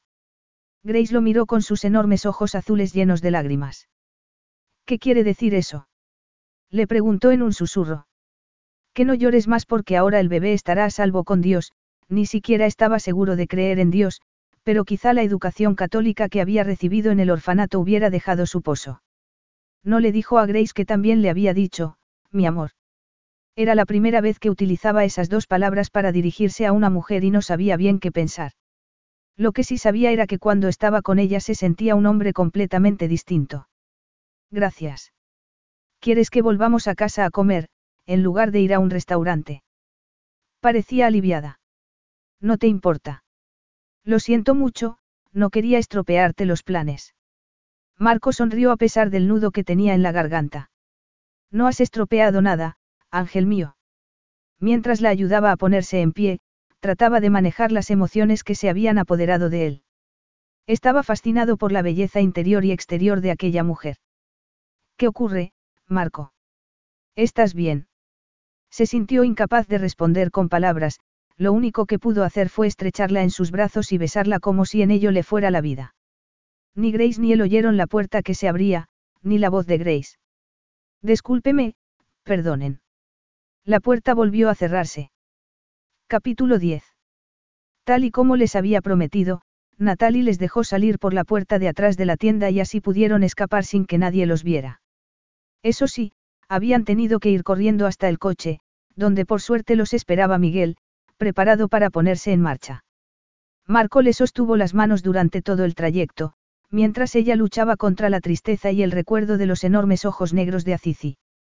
En medio de tanto dolor, apareció la idea de que quizás se hubiera quedado embarazada y, sorprendentemente, la posibilidad le sirvió de consuelo. Incluso empezaba a desear que así fuera. A pesar de no contar con ningún modelo como padre, estaba segura de que Marco lo haría muy bien, había visto numerosas muestras de su bondad. Era una lástima que se empeñara tanto en ocultar sus emociones porque, de otro modo, quizá habrían tenido futuro juntos. Aquel pensamiento le sacudió el alma hasta lo más profundo. Al mirarlo supo que jamás podría liberarse de la magia en la que él la había envuelto. Cuando se habían besado en el probador, había sido como si todos sus sueños rotos, todas sus esperanzas incumplidas hubiesen explotado dentro de ambos y ahora estuviesen intentando hacerlas realidad juntos. Apenas entraron en la mansión, Marco la agarró de la mano y la llevó corriendo al dormitorio, donde se arrancaron la ropa el uno al otro e hicieron el amor, ansiosos por borrar cualquier rastro de dolor o tristeza de sus corazones. Tumbados sobre la enorme cama, los dos tan satisfechos como exhaustos, se miraron a los ojos. ¿Tienes idea de cuánto me gustas, Marco Aguilar?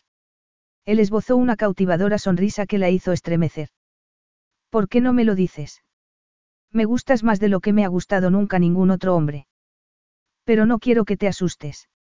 Eso no significa que espere nada de ti más allá de lo que ya me has dado y de lo que estés dispuesto a darme mientras estemos juntos.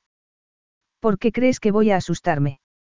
Porque tengo la impresión de que no quieres que nadie se encariñe contigo, y menos una mujer. ¿Eso crees? Dime si me equivoco. ¿Tienes miedo a que alguna mujer se encariñe contigo? Marco dejó de acariciarle el brazo y Grace se puso en tensión. ¿A ti qué te parece? Comenzó por fin. A lo largo de mi vida he perdido a todas las personas que deberían haberme tenido algo de cariño. Puede que asocie ese cariño con la pérdida. ¿Acaso no es lógico que lo tema?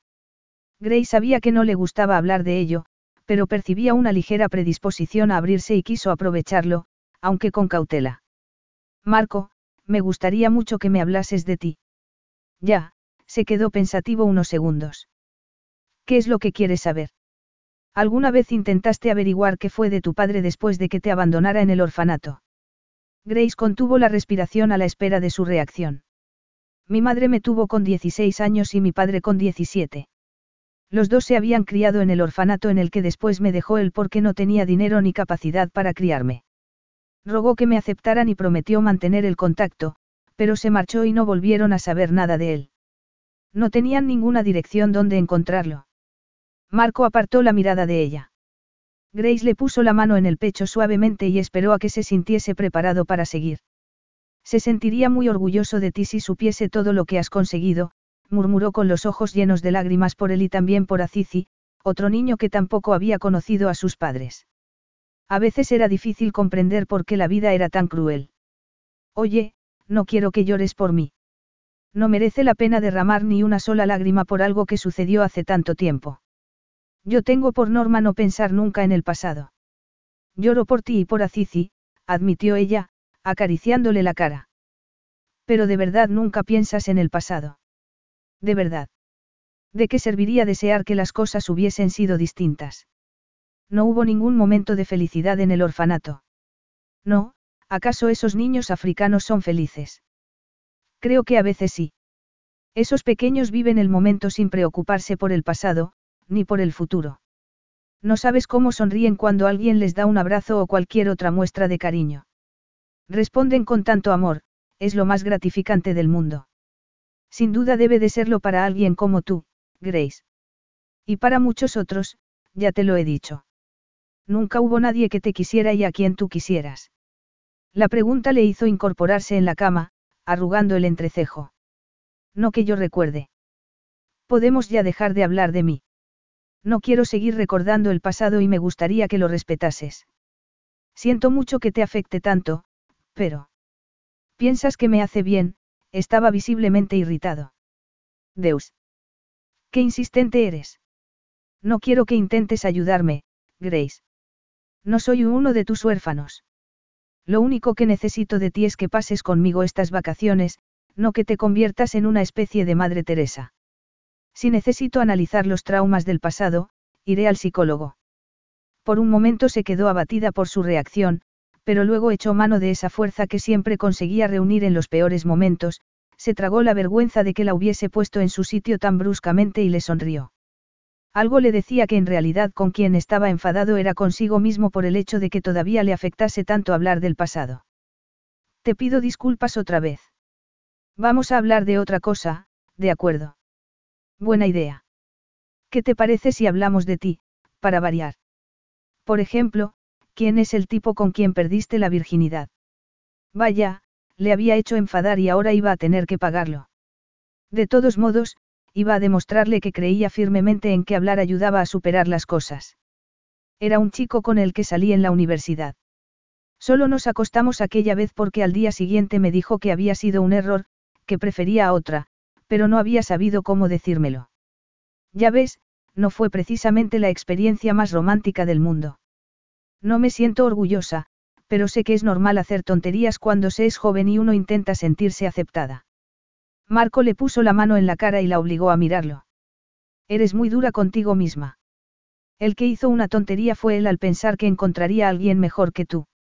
Gracias, murmuró, agradecida de que no le hubiera durado el enfado.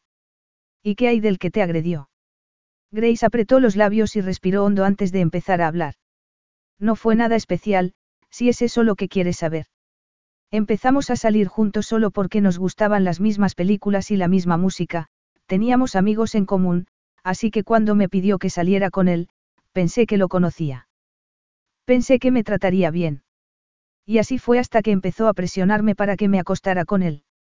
Yo no quería porque ni siquiera estaba segura de si me gustaba lo suficiente para salir con él, así que mucho menos para tener una relación más íntima. Una noche fuimos juntos a una fiesta. Él llevaba horas bebiendo, así que yo llevé el coche hasta mi casa porque no quería que le dejara en la suya. Me prometió que llamaría un taxi desde mi casa después de tomarse un café conmigo. Fui una tonta por dejarle subir en ese estado, pero de verdad creí que solo quería un café. Sin embargo, en cuanto entramos, empezó a acusarme de haber estado coqueteando con un chico que había en la fiesta. No era cierto, ni mucho menos. El caso es que me pegó y luego me inmovilizó contra el suelo y... No pudo seguir. El recuerdo de aquel momento seguía provocándole náuseas y ganas de llorar. Perdona, Grace. No debería haberte hecho hablar de ello.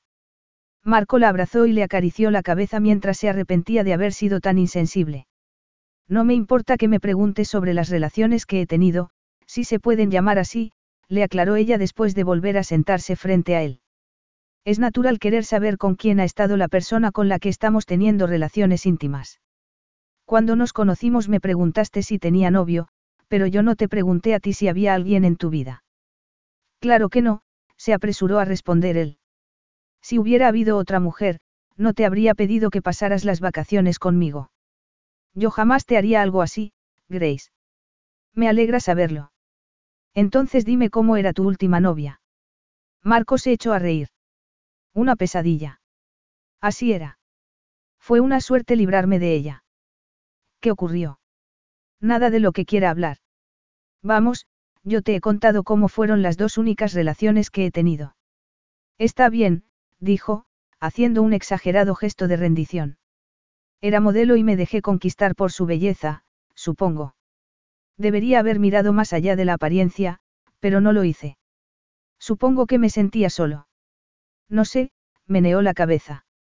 Resultó que además de los hombres ricos y fáciles de engañar, le gustaban las sustancias prohibidas y algunas otras más. Cuando perdió el trabajo, me acusó legalmente de no ofrecerle el apoyo económico que según ella le había prometido. Lo cierto era que yo ya había roto con ella antes de que se quedara sin empleo. Debió de ser muy duro que te traicionara así una mujer tan importante para ti. Yo no he dicho que fuera tan importante. Aún así debió de ser duro. Solo para mi orgullo, zanjó Marco al tiempo que le tomaba las manos entre las suyas. ¿Por qué no nos olvidamos del pasado de una vez y salimos? ¿A dónde? Podríamos ir a navegar en yate por toda la bahía. ¿Tienes un yate? ¿Hay algún millonario que se precie que no lo tenga? Bromeó con una sonrisa arrebatadora. Solo tengo que hacer una llamada y podremos salir a navegar bajo las estrellas. Pueden llevarnos la cena del mejor restaurante de la zona y podemos disfrutarla en la cubierta, mientras nos mecen las olas. Gray suspiró. Comprendía que la idea de ofrecerle todos los lujos a su alcance le hiciera sentir seguro porque era a lo que estaba acostumbrado y donde se encontraba cómodo, solo tenía que chasquear los dedos para que cualquier deseo se hiciera realidad. Seguramente eso le ayudaba a huir de los recuerdos de una infancia en la que nunca se había sentido seguro, ni había podido controlar lo que le sucedía. Pero no podría pasarse la vida huyendo. Tarde o temprano, todo el mundo tenía que enfrentarse a la realidad. Grace había aprendido que no servía de nada mantenerse siempre donde uno se sentía seguro, sin afrontar ningún desafío porque eso solo traía tristeza y el vacío más absoluto. Por eso se había ido a África a pesar del miedo que le había dado alejarse de todo lo que conocía y enfrentarse al sufrimiento. Lo que jamás habría imaginado era que allí encontraría tanta felicidad y satisfacción. Lo que tanto había temido había sido su salvación. Suena genial, Pero me temo que esta noche necesito estar sola. Necesito pensar. En Azizi. Sí. Sé que es una historia muy trágica, pero puedo decirte que, si alguna vez hubiese tenido de niño a alguien como tú que me cuidase, me habría sentido un privilegiado. Aquellas palabras la conmovieron profundamente. Mereces todo el cuidado y el amor del mundo, Marco. Se me parte el corazón de pensar que nunca los tuviste. Marco guardó silencio durante unos segundos, pero en su rostro ya no había tensión alguna. Después se quedó observándola detenidamente. Vamos, Grace. Viniste al algarve a descansar y a pasarlo bien. Vamos juntos a navegar.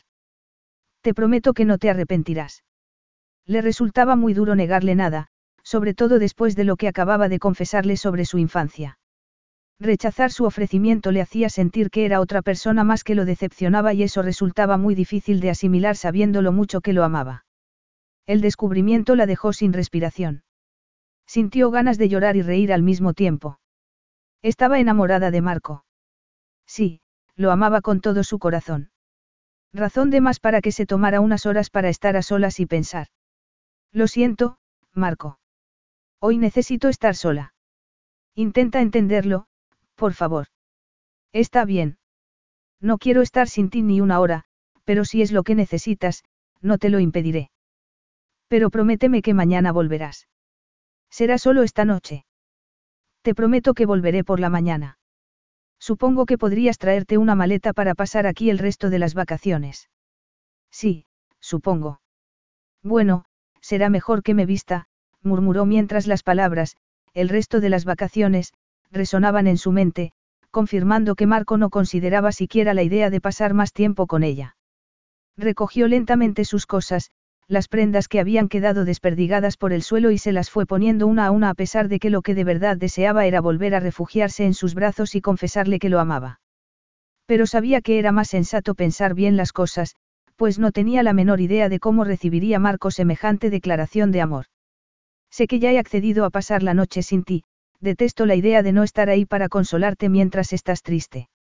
Sus palabras volvieron a conmoverla. Pensaré en lo que acabas de decir y bastará para que me sienta mejor. De verdad, Marco. Solo será una noche. ¿Qué vas a hacer tú? ¿Vas a salir a navegar? Le preguntó para no seguir pensando. No lo creo. Quizá vaya a ver a algunos amigos. No vengo mucho por aquí, así que supongo que podría aprovechar la oportunidad. Buena idea. Seguro que te han echado de menos. Él no dijo nada. Se limitó a vestirse en silencio y dirigirse hacia la puerta. Voy a avisar a Miguel para que te lleve a casa y mañana vaya a buscarte por la mañana, le dijo con la puerta ya abierta. Puedes darte una ducha si quieres. Baja cuando estés preparada, te estará esperando afuera. Gracias, respondió Grace con el corazón encogido de ver la frialdad que había provocado en él. Ni siquiera iba a darle un beso de despedida. Quizá era un error pasar la noche sola. Grace esperaba con todas sus fuerzas que no fuera así. Capítulo 11. Marco no intentó participar en la conversación sin trascendencia alguna que mantenía la gente con la que estaba cenando en el restaurante, ni siquiera conseguía prestar atención a lo que decían. Era como si las voces estuvieran muy lejos y él estuviese aislado en un sueño. Un sueño que, con la ausencia de Grace, cada vez se parecía más a una pesadilla. Llevaban separados solo unas horas, pero le estaban pareciendo una eternidad. Sentía una extraña presión en el pecho y se le había quitado el apetito y las ganas de charlar con sus amigos. Amigos, la palabra no encajaba en absoluto con los rostros que veía a su alrededor. Porque todas sus supuestas amistades tenían que tener algo que ver con el trabajo. Había aceptado la invitación de cenar con ellos esa noche solo porque no quería estar a solas con sus pensamientos. No quería estar solo, pero se daba cuenta de que aquellas personas no eran verdaderos amigos. Era consciente de que su empeño por alcanzar el éxito le había impedido tener relaciones sinceras y cercanas, solo se había relacionado con esa élite social en la que tanto le había costado entrar. Pero, aparte de trabajar y buscar su propio placer, ¿qué había hecho con su vida? Sí, colaboraba económicamente con varias organizaciones benéficas, pero jamás se había implicado personalmente como lo hacía Grace. ¿De qué tenía tanto miedo? La respuesta era sencilla. Le aterraba no saber relacionarse de verdad con la gente normal y aún más comprobar que el haberse aislado emocionalmente le había privado de las auténticas alegrías de la vida. Esa alegría que se obtenía cuando se conectaba realmente con alguien y se contribuía a hacer que su vida fuera mejor. Todo aquello no animó precisamente a Marco, aunque sabía que eran cosas en las que debía pensar a fondo. Lo único que podría animarlo sería ver a Grace. ¿Por qué había renunciado a ella tan fácilmente aquella noche? Ni siquiera le había dado un beso de despedida. ¿Y si no volvía a verla? ¿Y si al estar a solas se había dado cuenta de que no quería estar con alguien tan cerrado y tan alejado del mundo real? Estaba tan distraído que, al ir a agarrar su copa, tiró otra y derramó todo el vino sobre el mantel blanco. Las dos mujeres que tenía al lado pegaron un respingo, pero luego se apresuraron a decirle que todo el mundo tenía accidentes.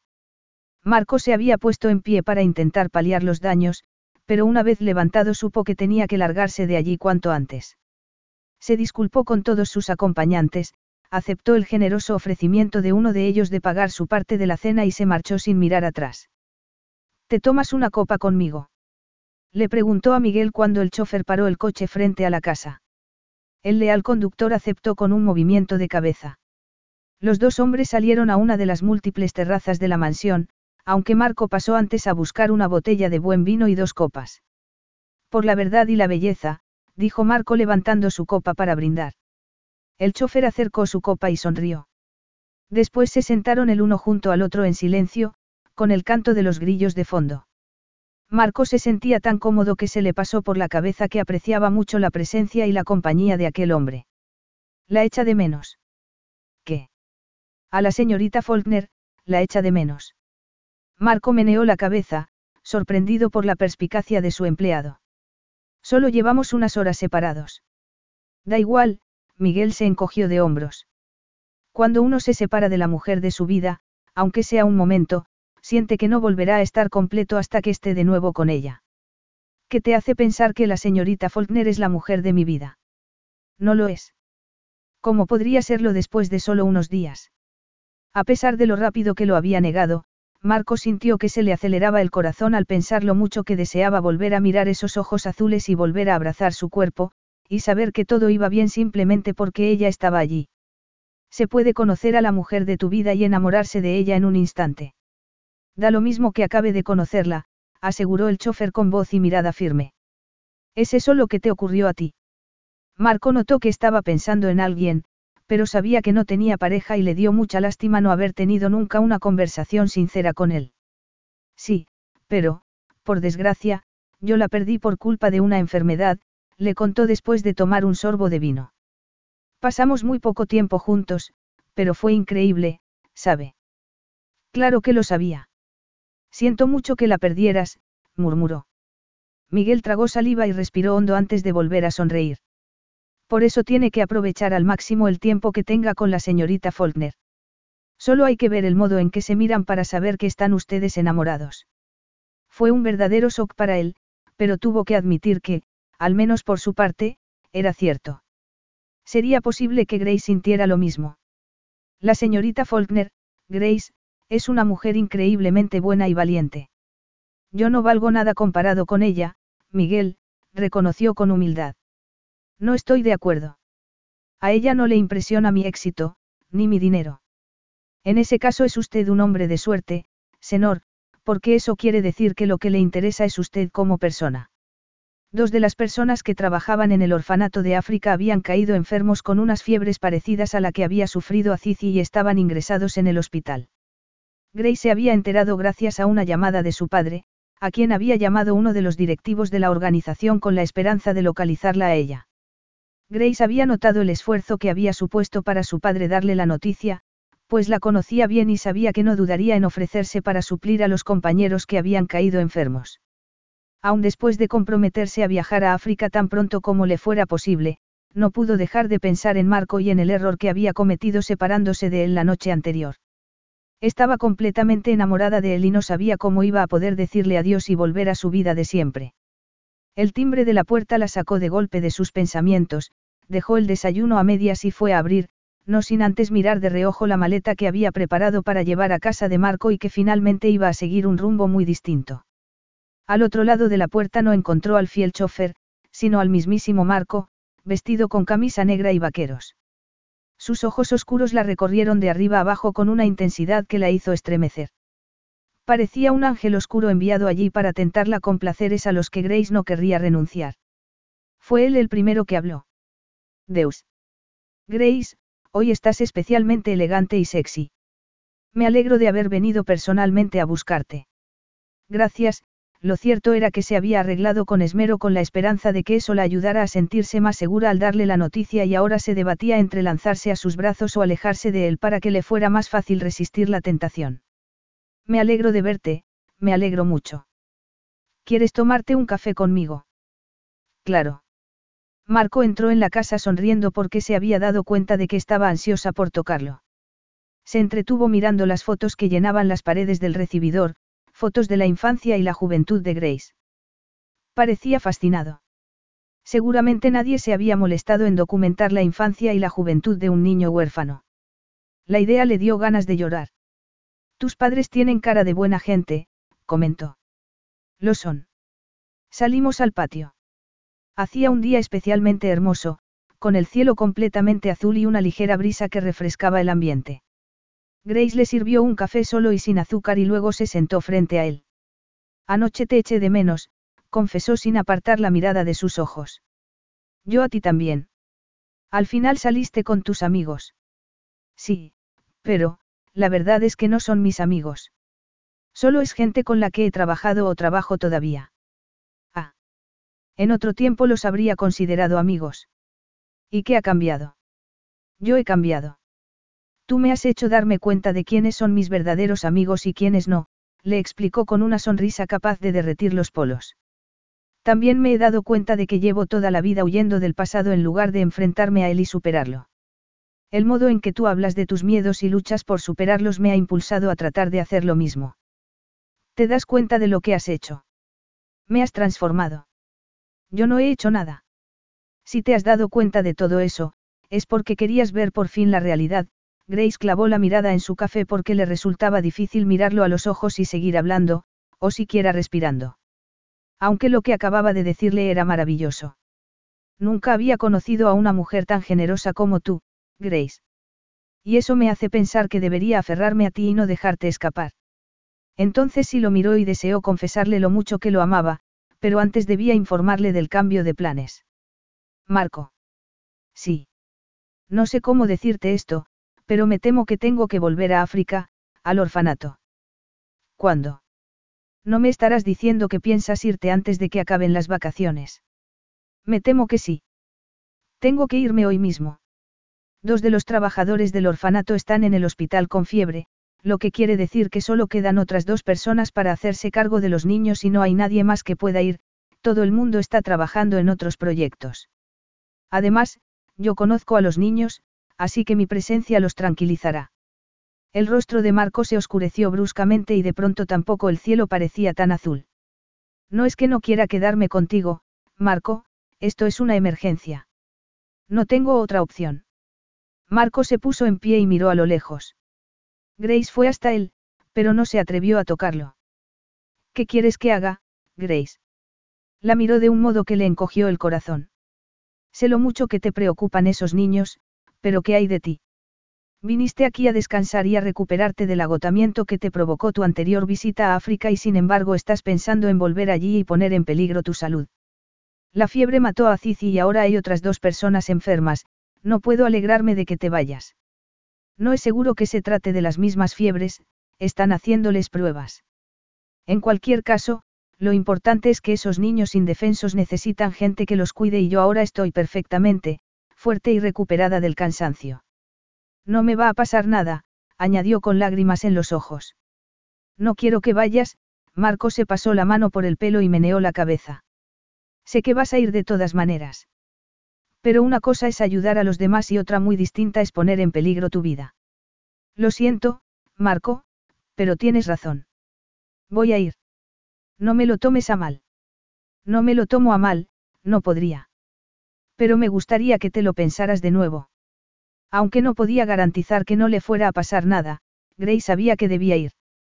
No podía no ayudar a esos niños, tenía que saber que había hecho todo lo humanamente posible por ellos. Marco se dio media vuelta como si se hubiese rendido y fue hacia las puertas que comunicaban el patio con el salón.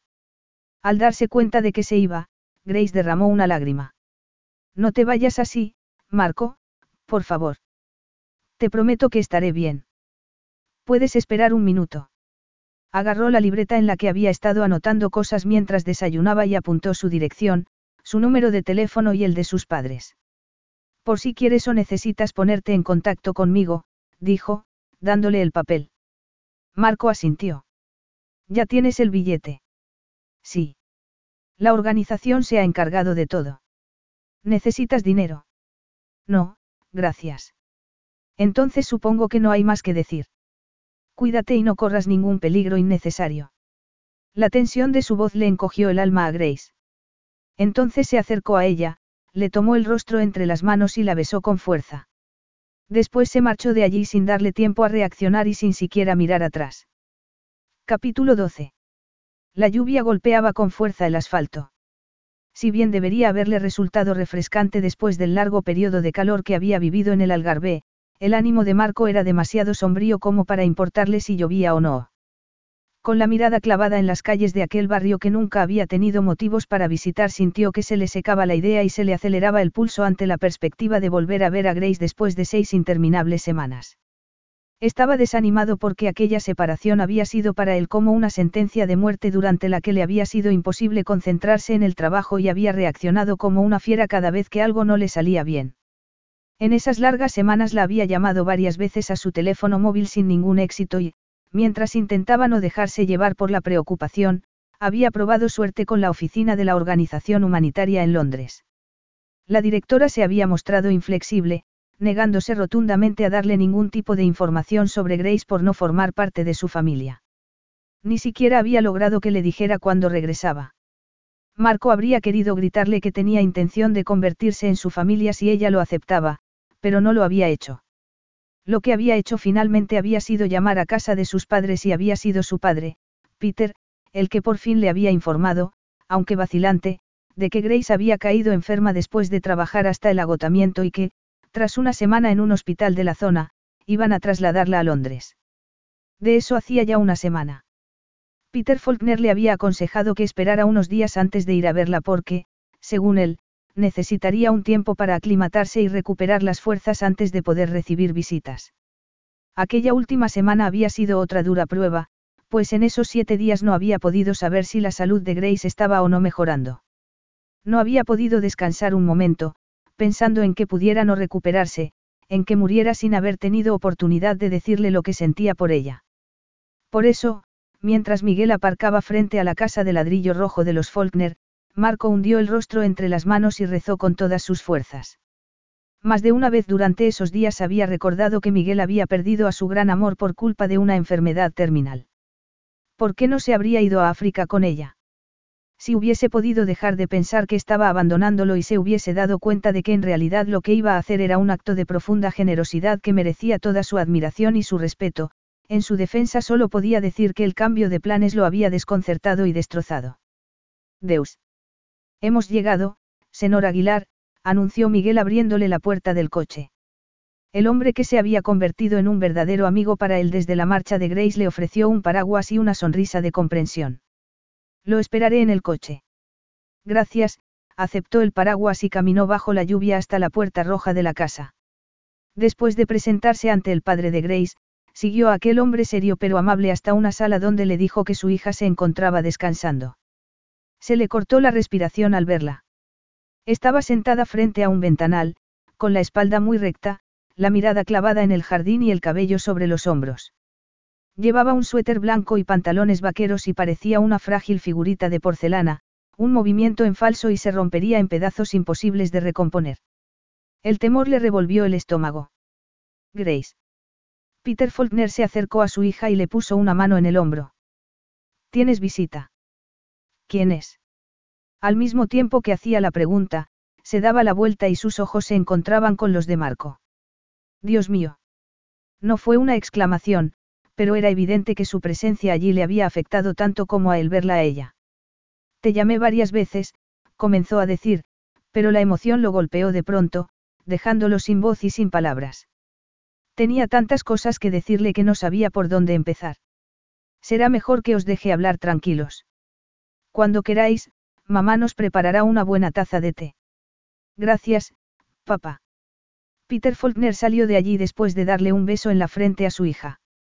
Grace esperó hasta que hubo cerrado la puerta para volver a mirar a Marco y sonreír. Su sonrisa era tan deslumbrante como siempre, a pesar de parecer mucho más frágil. No puedo creer que estés aquí, dijo en voz baja. ¿Qué tal estás? Has perdido peso y no tienes buen aspecto, le dijo, molesto consigo mismo por no poder controlar la emoción que sentía. Solo necesito descansar para recuperar fuerzas. No debería haber dejado que te fueras. Marco. ¿Qué?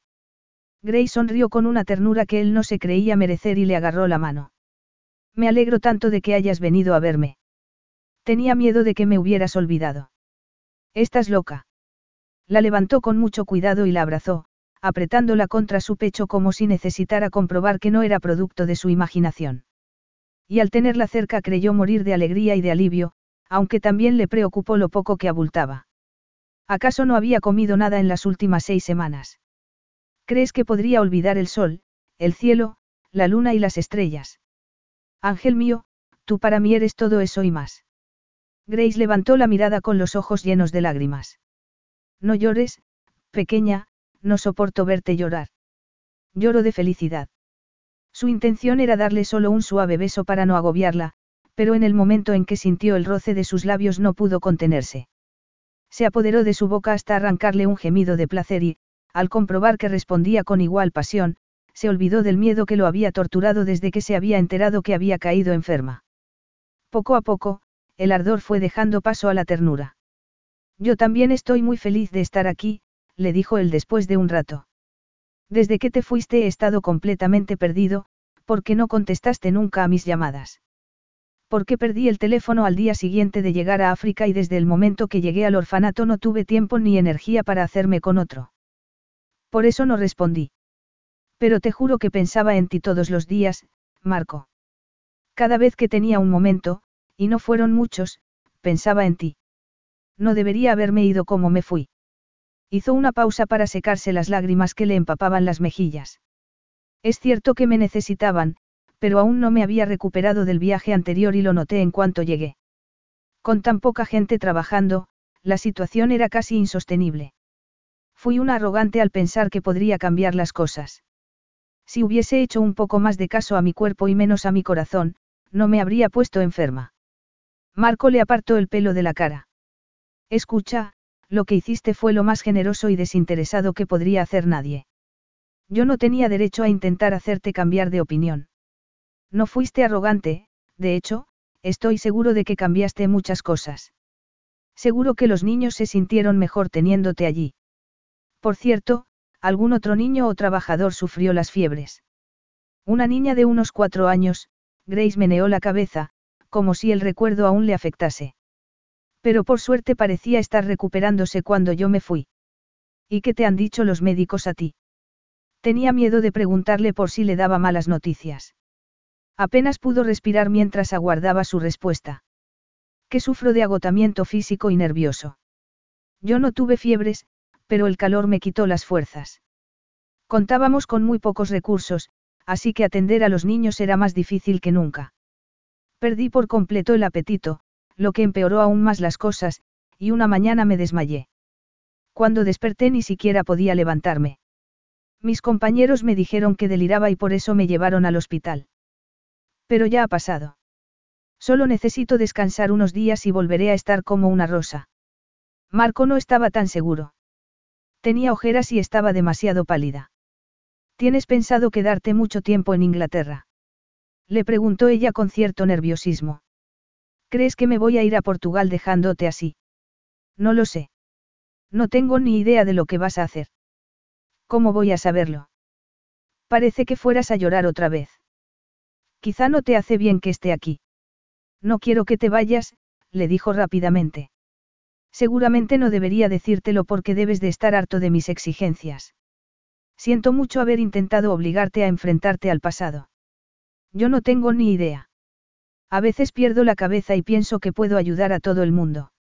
Sé que es una locura, admitió con una tenue sonrisa. Supongo que me parezco a mis padres más de lo que creía. Querer ayudar no es ninguna locura.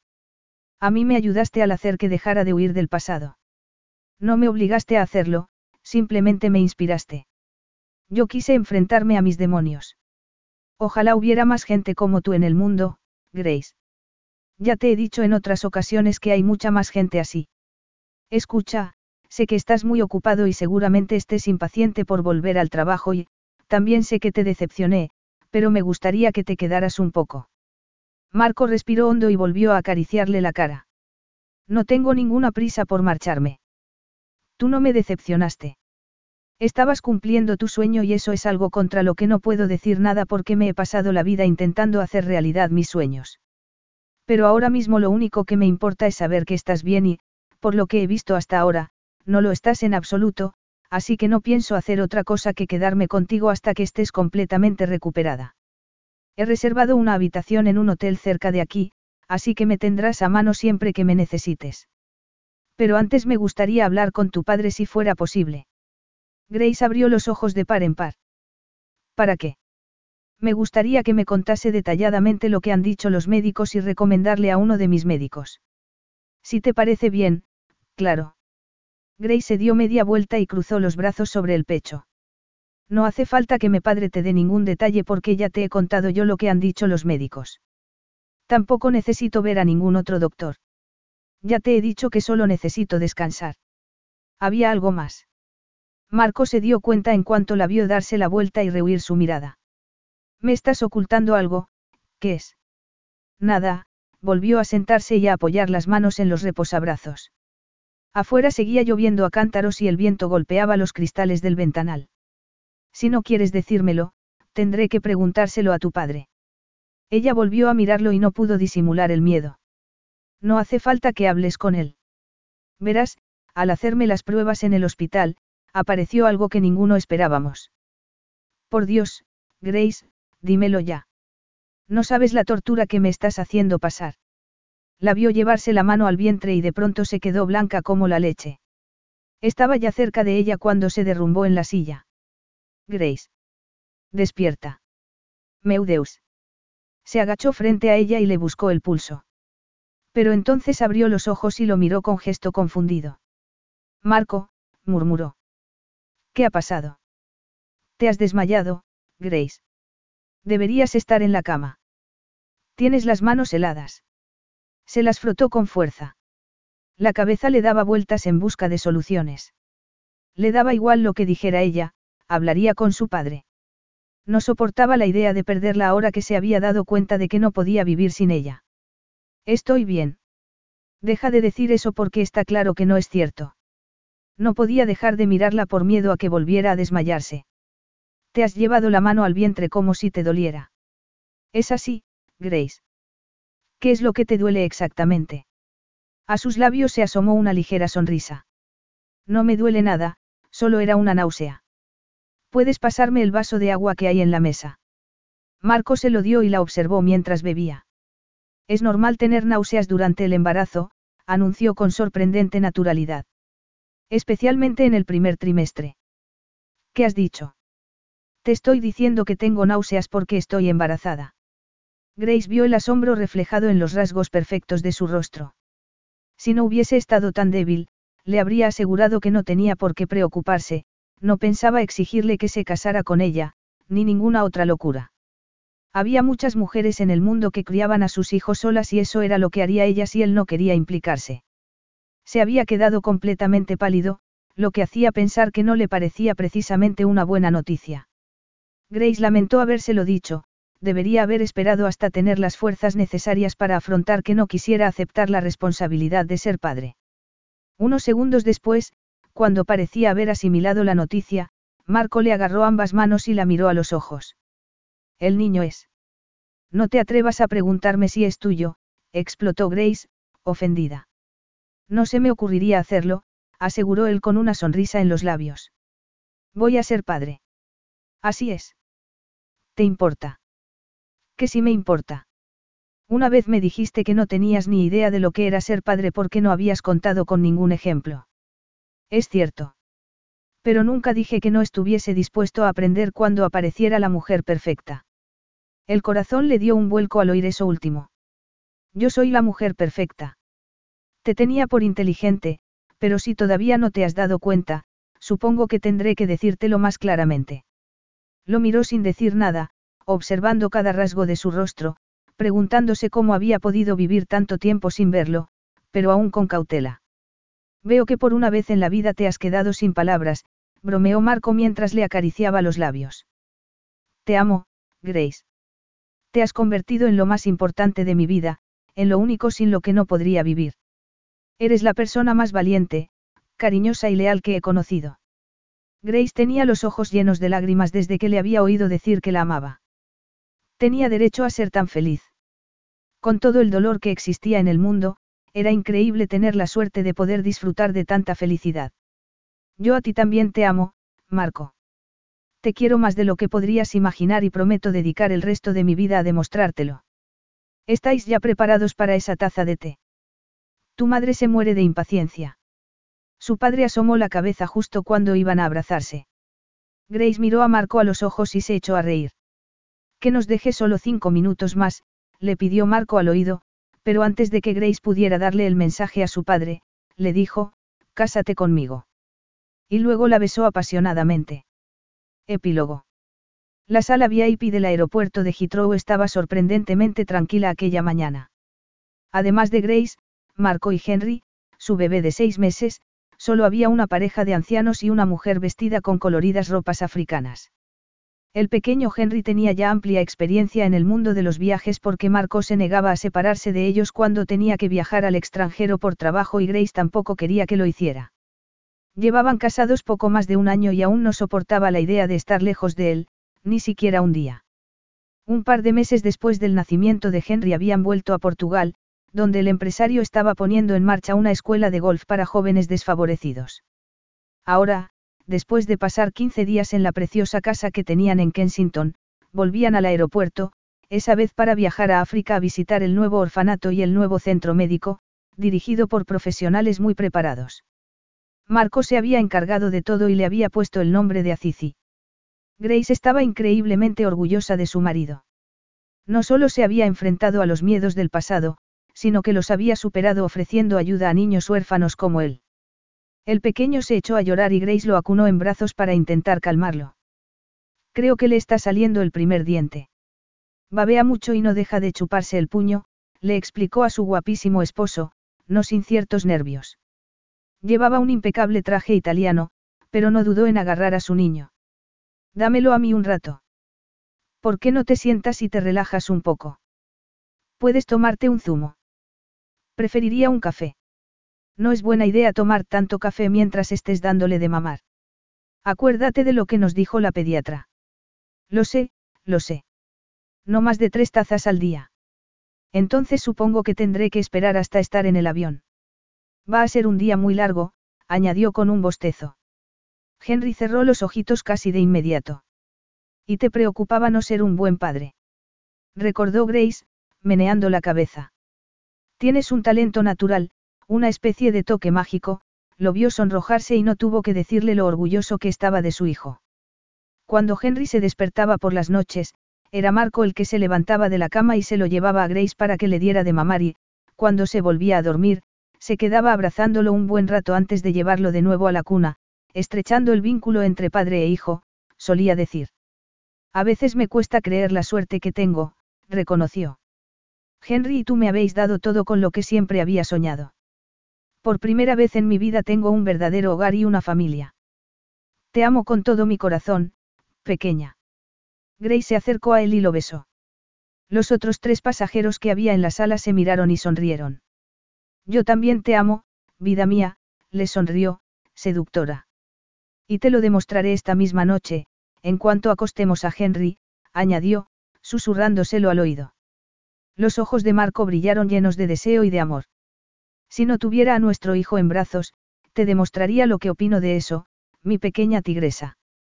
Promesas, nada más que promesas, bromeó ella, riéndose mientras se dirigía hacia la butaca contoneándose por la sala y segura de que los maravillosos ojos de su marido la seguían. Fin.